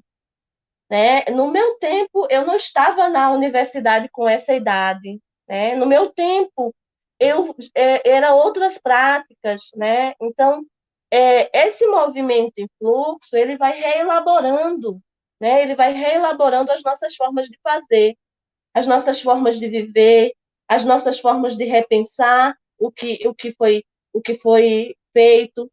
Mas para os povos indígenas é importante perceber que o fazer passado, o fazer presente, ele determina o fazer futuro. Né? Então, nós temos é, é uma, uma história e uma cultura que ela, ela, é, ela é, de fato, é, atravessada em todos esses sentidos, né? em todos esses sentidos, que vai nessa questão do passado, de, dessas vivências do passado, que vai também fazendo e reelaborando e ressignificando também essas vivências presentes e também essas vivências que o futuro vai também nos possibilitando. Então, e aí a gente agrega, cada um no seu tempo, vai se apropriando dos elementos que vão surgindo, então, cada um no seu tempo vai se apropriando desses elementos e vai pensando como que esses elementos desse processo de, de tecnologia, de um do chamado modernidade, né, de como que isso vai também podendo é, contribuir com o meu processo de luta, né, com o meu processo de resistência, né, com o de fato de como que isso também vai fazendo os processos de intervenção dentro da comunidade e fora dela. Então, isso é, é importantíssimo nesse processo. Sobre falas da terra, é, e aí é, é, é, preciso a gente perceber né, que antes de falas da terra, teve falas negras, né? Teve falas negras, tem falas da terra, agora tem mães. A Globo está fazendo. Teve a fala em relação, é, em relação à mulher também, né? Na, no, dia, é. no Dia Internacional da Mulher. Isso. A Globo está fazendo um processo que é para a gente é nos surpreende, né? Principalmente o professor de história compreende todos esses processos também de como que é construído esses processos da mídia, né? De como que a mídia também é tão é, é tão dentro desse processo que vai colonizar as mentes, né? E, e, esse processo de colonizar as mentes, quem mais sabe fazer é as mídias, né? A mídia e a Globo, ó, como sabe. Então, então, esse processo, assim, é, é de estranheza para a gente também, é, dos movimentos, né? É perceber como que a Globo está conduzindo alguns processos nesse cenário novo. Mas é preciso perceber também que esse cenário novo também atinge a Globo, né? E, e, e há um outro processo de pensar, de como que a, essas mídias estão sendo atingidas nesse processo novo, né? E de como que elas estão respondendo a isso, né? E aí elas estão respondendo de uma forma que, de, de, de certa forma, é, é, ela não é ruim, não. Ela não é ruim para os movimentos. Ela não é ruim quando, quando é, os fala, falas negras vão falar desse processo de escravidão, né, desse processo de violência desses corpos que é sofrido, e de como essa sociedade que não vê esse processo de, viola, de, de, de violência foi constituída a partir da violência, né? Essa sociedade foi construída em violência, na violência de, de outros corpos, né? Então, é, é, não é ruim, não, é, é massa. A sociedade está percebendo isso, porque é um processo também, a partir disso, de desconstrução, porque aqu, aquele, esses momentos estão sendo feitos pelos, pelas próprias comunidades, pelos próprios povos. Né? É, a Falas Negras foi feita pelo próprio movimento negro, Falas Indígenas, ela foi feita e, pelo próprio movimento indígena, e eu conheço muitos que estão ali, como a, a, Graci, a Graciliane, que foi uma das, das meninas que estava na direção do vídeo, a Elisa Pancararu, a Ailton Krenak, muitos outros que estão ali eu conheço de vivência de luta, então a gente, é, uma hora ou outra, se esbarra no movimento. Então, é, é e eles são, são pessoas ali legítimas, são pessoas legitimadas pelo movimento indígena, são pessoas que compreendem o movimento indígena, que sabem de todo esse processo que esse movimento passou. Então, os falas, é, falas da terra, ele é um processo, gente, que assim, é, é, não deu para dizer tudo que os povos sofreram, porque é ditado mas é, é, ali é uma parte de tudo que vivemos, né, nas falas daqueles que são legítimos e legitimados por esses territórios, né, pelo movimento indígena.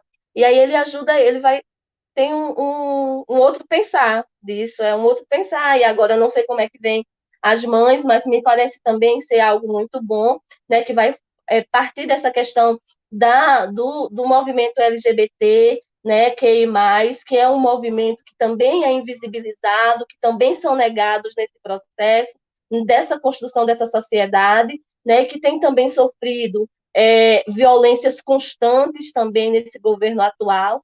Então, acho que vai ser massa, né? A partir da, do, do, do lugar deles, do lugar de escuta deles, se for essa proposta, vai ser muito bom dar visibilidade a, esses, a essas falas, a essas vozes. Isso é sempre muito bom. Né? Sobre o rap, gente, é massa quando eu vejo essa juventude fazendo música, porque foi nos dito que a gente era incapaz de fazer qualquer coisa, historicamente, foi nos dito isso. Que nós éramos incapazes de pensar, que nós, e aí o Krenak diz muito isso, que foi nos dito que nós éramos incapazes de escrever. Aí ele vai dizer assim: olha, se eu escrevo, se é nos moldes e nas regras ocidentais de escrever, né, desse processo acadêmico de escrever, eu não sei, mas eu escrevo. Se eu escrevo, os outros leem, entendem? Então eu sou escritor, né? Ele vai dizer isso muito bem.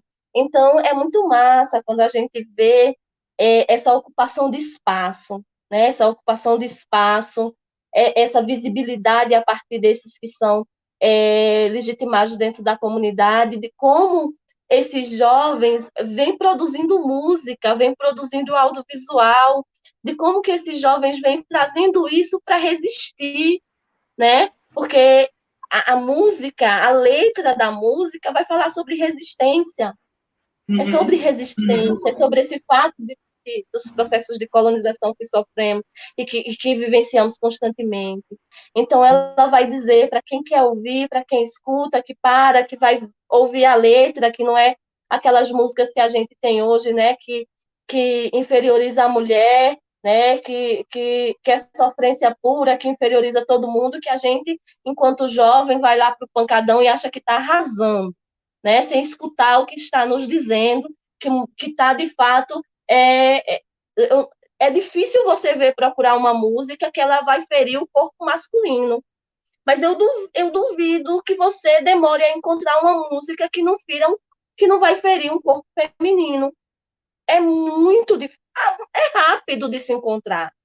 Então, quando os meninos eles fazem isso a partir do lugar deles, a partir do lugar de escuta, a partir do lugar de fala, que trazem essas histórias, esse processo de, de, de histórico vivenciado principalmente pelos, pelo povo Guarani Caiovás, que o povo Guarani Caiovás, ele vai viver, gente, o processo de violação de direitos, de violência contra os, o povo Guarani Caiovás.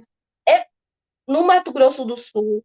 E é muito, assim, é, é de, de, de você ficar como, como pode a construção de uma sociedade a partir de, de, dessa violação toda e de uma violação tão contemporânea, né? Então, é, é, é, é preciso, é, é, preciso, e eu acho massa isso. Eu, eu mesmo queria ter voz para poder fazer isso, só que eu só tenho voz para falar e mal, viu? Que nada. E aí, tudo, eu fiquei curiosa, eu fiquei curiosa com a, a, a estilista também, a produção né, de, de, de roupas. É? Gente, cada peça linda. E eu fiquei assim. Como ela vem, como ela vem, olha como a criticidade é importante. Como a criticidade é importante nessa construção, gente. Porque ela diz o quê? Qual é a fala dela? Ela vai dizer: eu, eu vim para desconstruir esse padrão ocidental de, de moda né? E há um padrão ocidental de moda. E esse padrão ocidental de moda vai dizer que a roupa do outro tá feia, que, ah, que coisa é aquilo, não é, né? E de como a criticidade é importante. É, é muito massa ver isso, perceber isso. Maravilha, maravilha. É, gente, infelizmente a gente não vai ter como colocar mais perguntas que a gente precisa passar para o próximo momento né, para a gente finalizar daqui a pouquinho o nosso evento. Mas eu, eu gostaria de fazer algumas colocações bem rápidas aqui, né? É, eu acredito que é muito importante a gente tratar dos sujeitos, né, enquanto sujeitos históricos sempre. Né? Não existe essa, essa forma de você tratar uma comunidade, de você tratar é, um povo como um sujeito fora da história. Não. Ele vai estar na história, só que ele vai estar é, em no mínimo duas formas. Ou ele está como colonizado ou como colonizador. Infelizmente, na história do nosso país, nós temos essa, essas duas, esses dois papéis que foram postos aí de forma. Na verdade, não só na história do Brasil, mas na história das Américas. Né?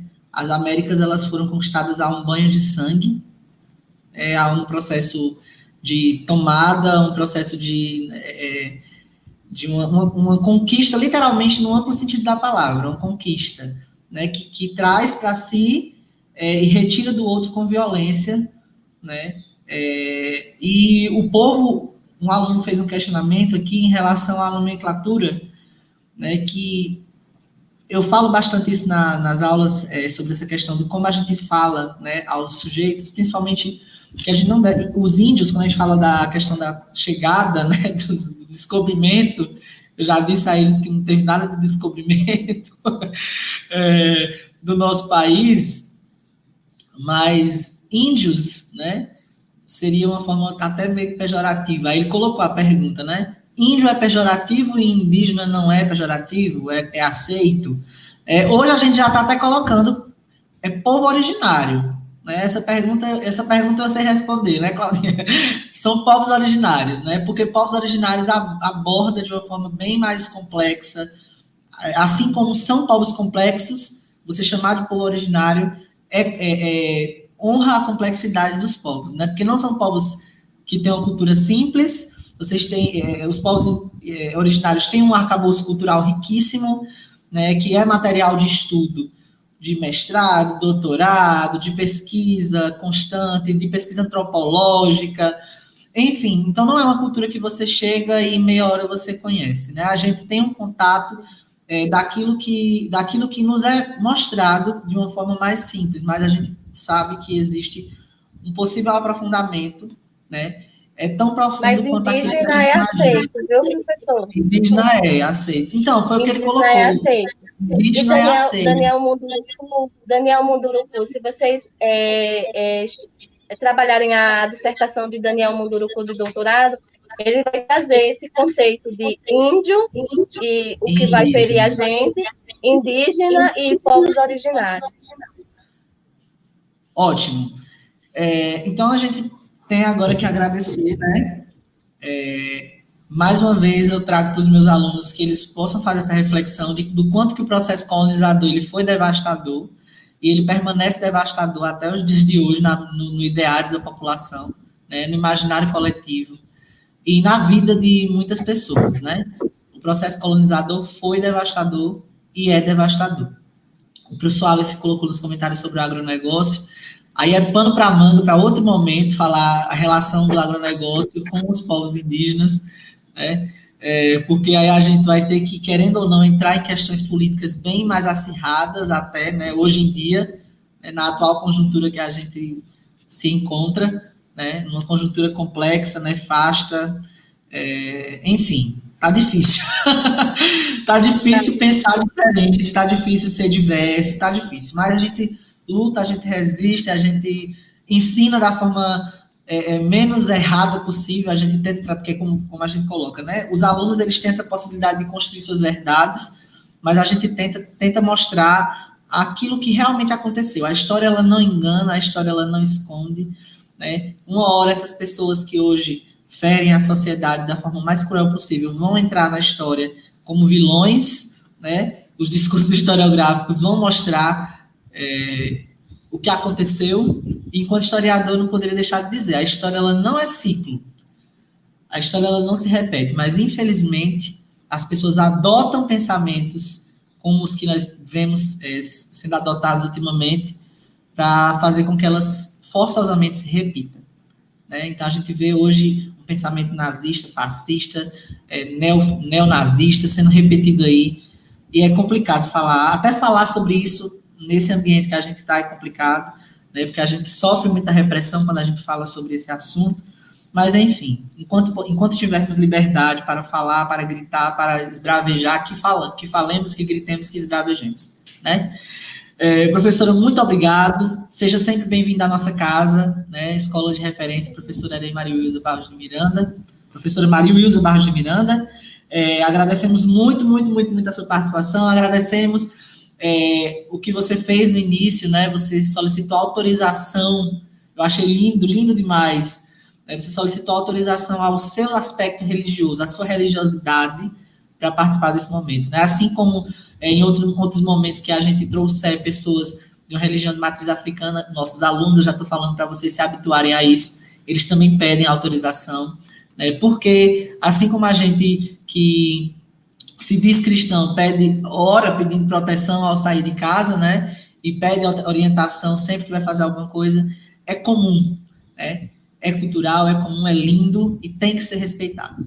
Né? Tem que ser respeitado. E parabéns, parabéns. Daqui a pouco, eu queria ser convidado para a sua defesa da dissertação, se possível. para assistir, né? É. Prestigiar esse momento lindo, porque é um momento de crescimento. Ana Paty, você está dizendo que quer também. Professora, a senhora pode ficar à vontade para ficar aqui na sala com a gente ou continuar assistindo pelo YouTube, como a senhora preferir, né? Como a senhora achar melhor. Tá certo? Um abraço apertado, um abraço virtual, né? A gente não pode se abraçar presencialmente, um abraço virtual e já está feito o convite para uma próxima vez. Tá certo?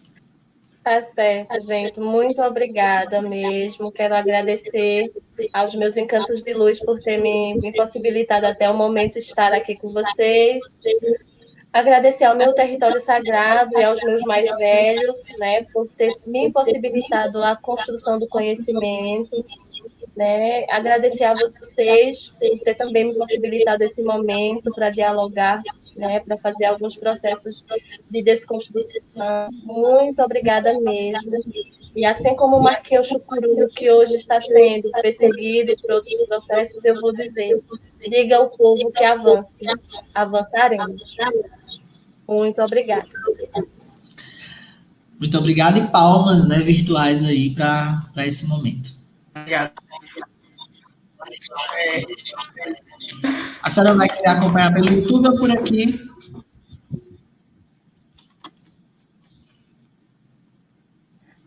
eu vou ficar por aqui porque eu quero ver as apresentações dos estudantes, okay. vou prestigiar eles, aí você pode me deixar no cantinho. Tá certo. ok, ok. Vamos lá, deixa eu. Gente, agora a gente vai continuar com as apresentações dos nossos estudantes, tá certo? Agradecer a nossa professora Ana Patrícia por mediar comigo esse momento, né? É, fica por aqui comigo, não me deixa sozinho aqui, não, tá, gente? A gente tem 118 pessoas assistindo. É, massa, tô gostando muito da participação de vocês. Vamos lembrar, né, gente, que respeito é muito bom e todo mundo gosta. Cuidado aí nos comentários, tá? Vamos lá, a gente tem só mais uma apresentação audiovisual aqui e é, a gente depois faz o encerramento oficial do nosso evento, tá certo? Aguardem só um pouquinho.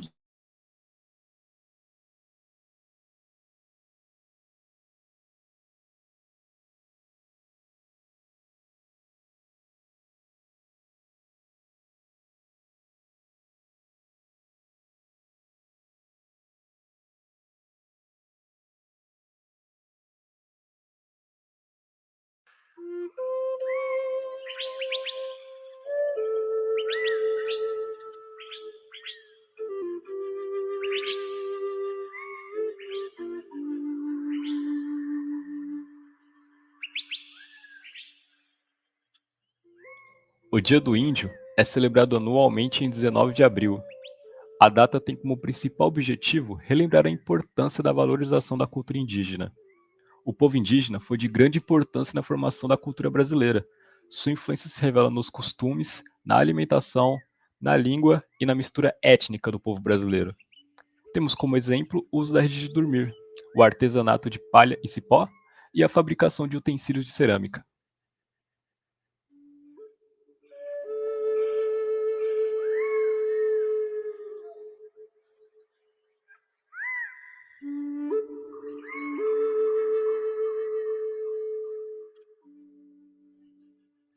Antigamente, viviam milhões de índios no Brasil, mas nos dias de hoje foi constatado que apenas cerca de 800 mil índios estão divididos em mais de 700 terras que circundam o território brasileiro, ocupando apenas 13% do Brasil. E um dos principais motivos dessa diminuição é o agronegócio. Com o avanço da produção de soja, apareceram muitas doenças: febre, dor de cabeça, as crianças passaram a ficar doentes e os índios com coceira. O líder indígena Winti Suyá, do povo Kiseje, conta, abre aspas, o que vale para nós é a vida do nosso povo. A gente sabe que os fazendeiros não vão parar de fazer isso, fecha aspas. A pulverização indiscriminada de agrotóxicos perto das casas e plantações dos Kiseje os obrigaram a migrar de sua antiga aldeia para uma nova. Há uma grande preocupação com a expansão do agronegócio, temem os riscos do grande uso massivo e irregular de agrotóxicos na região. Desde 2005, os indígenas vêm enfrentando problemas de aviões com pulverizadores. Os fazendeiros os usam com muita intensidade e em grande quantidade, fazendo com que a população indígena tenha medo de prejudicar a saúde ou até mesmo podendo ficar doente. A expansão do agronegócio tem provocado a contaminação por agrotóxicos dos rios e córregos que banham a reserva indígena. A poluição das águas utilizadas para beber e tomar banho estaria acontecendo por causa do avanço das plantações de soja até as margens dos rios.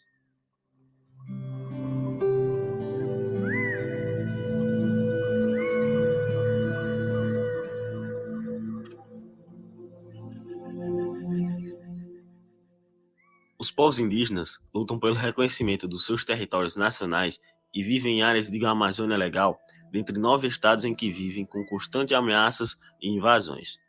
Dados apontam que aproximadamente cerca de 1.100 a 1.300 indígenas perderam suas vidas entre 2003 a 2020.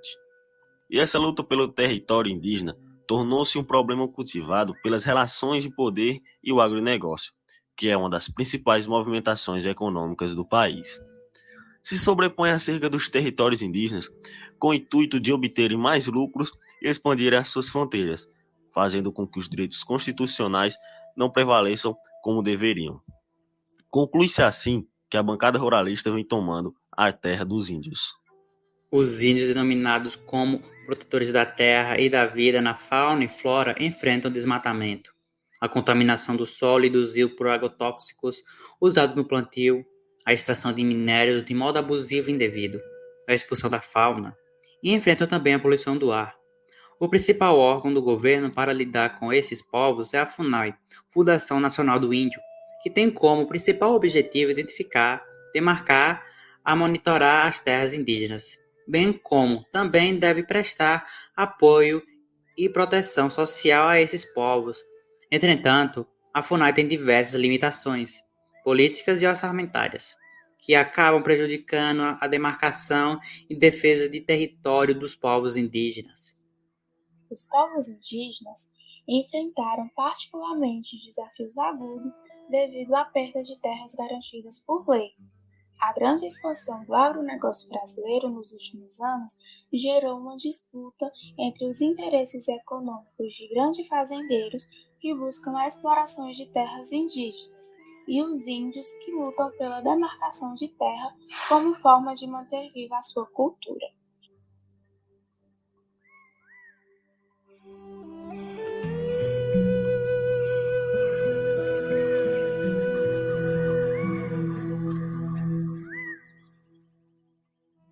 Os índios das aldeias Craveiro e Curumbauzinho ocuparam o assentamento Corumbau, segundo as 56 famílias do MST expulsas da agrovila.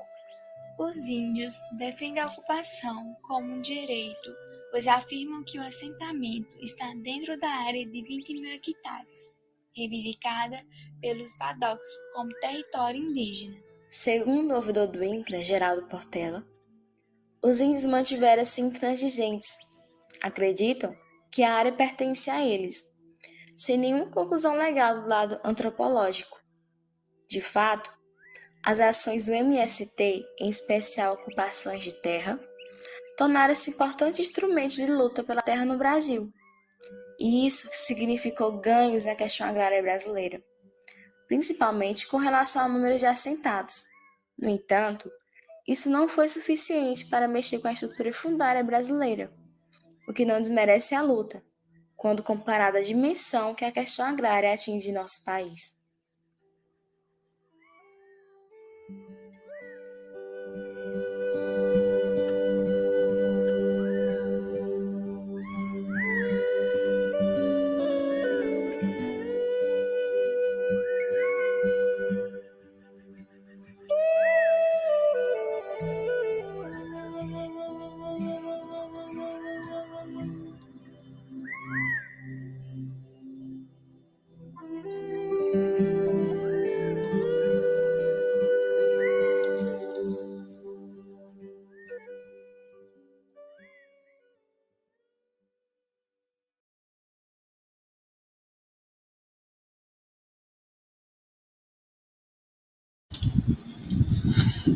Maravilha. Desde já gostaria de parabenizar né, a todos os nossos estudantes né, que é, participaram do processo de construção dos vídeos. Ficou muito bom.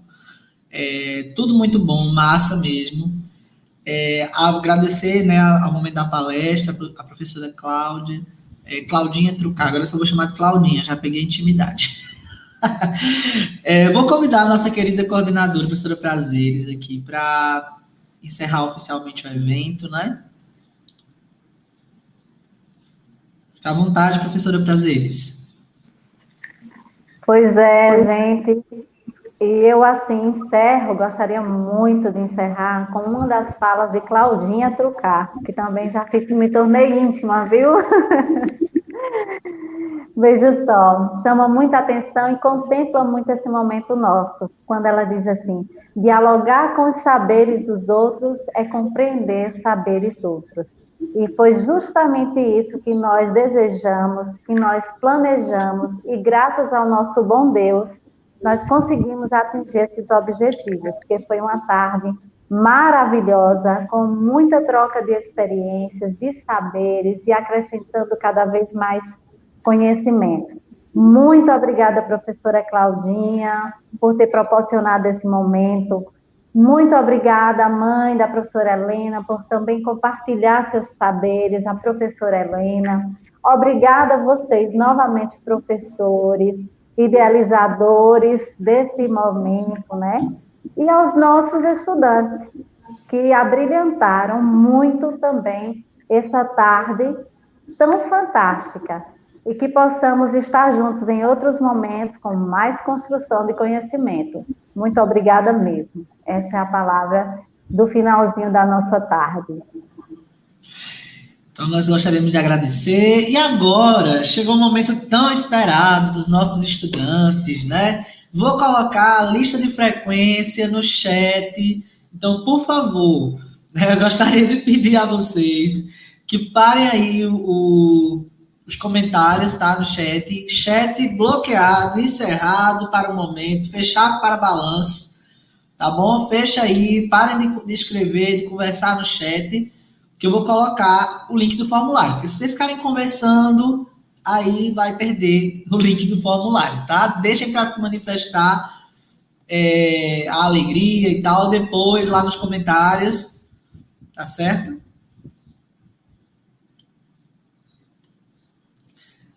É, agora é a hora que bate 300 pessoas na live, Paulo Henrique. Mas, gente, olha, a gente agradece muito pela participação de vocês. Agora eu preciso que vocês, por favor, parem aí nos comentários. Por favor, por favor. Senão não tenho como colocar o link.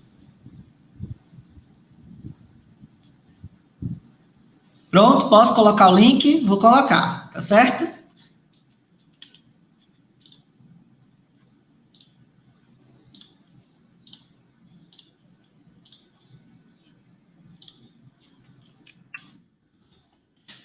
Gente, vou colocar o link em 3, 2, 1. Por favor, parem de escrever.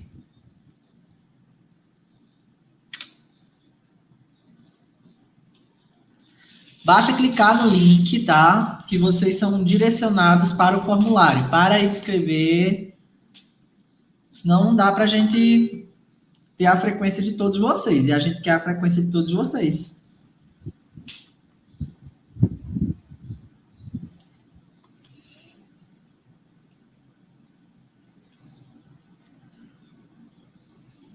Galerinha do bem, enquanto vocês é, vão colocando aí a frequência, né? É, eu,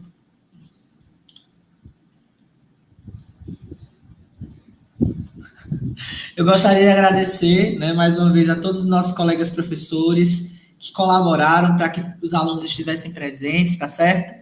É, e eu espero que vocês tenham gostado muito desse momento. Foi um momento maravilhoso, tá certo? Maravilhoso. É, vocês arrasaram também nos comentários, tá certo? Pronto, vou colocar mais uma vez o link aqui, que eu tô vendo que tem um comentário.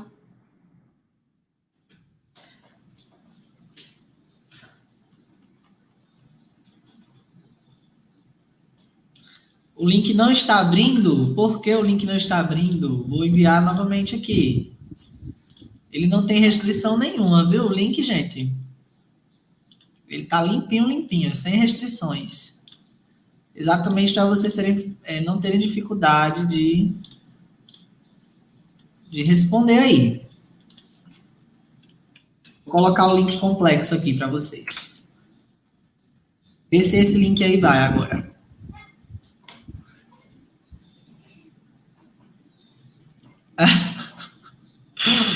Vocês são demais, demais.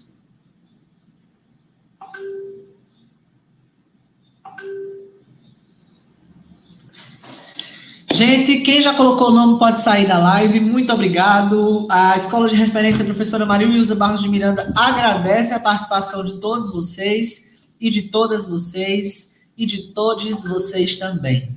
Tá certo? Muito obrigado. É, nossa escola acha massa que vocês participem dos nossos eventos, participem das, das apresentações, que vocês produzam principalmente, que é o principal objetivo, né? Que vocês possam produzir conhecimento. E é isso, tá certo? Tchau, tchau. A gente agradece muito. O link vai ficar na descrição do vídeo por 10 minutos. Daqui a pouco eu vou retirar o link do formulário da descrição dos vídeos, do vídeo, tá certo?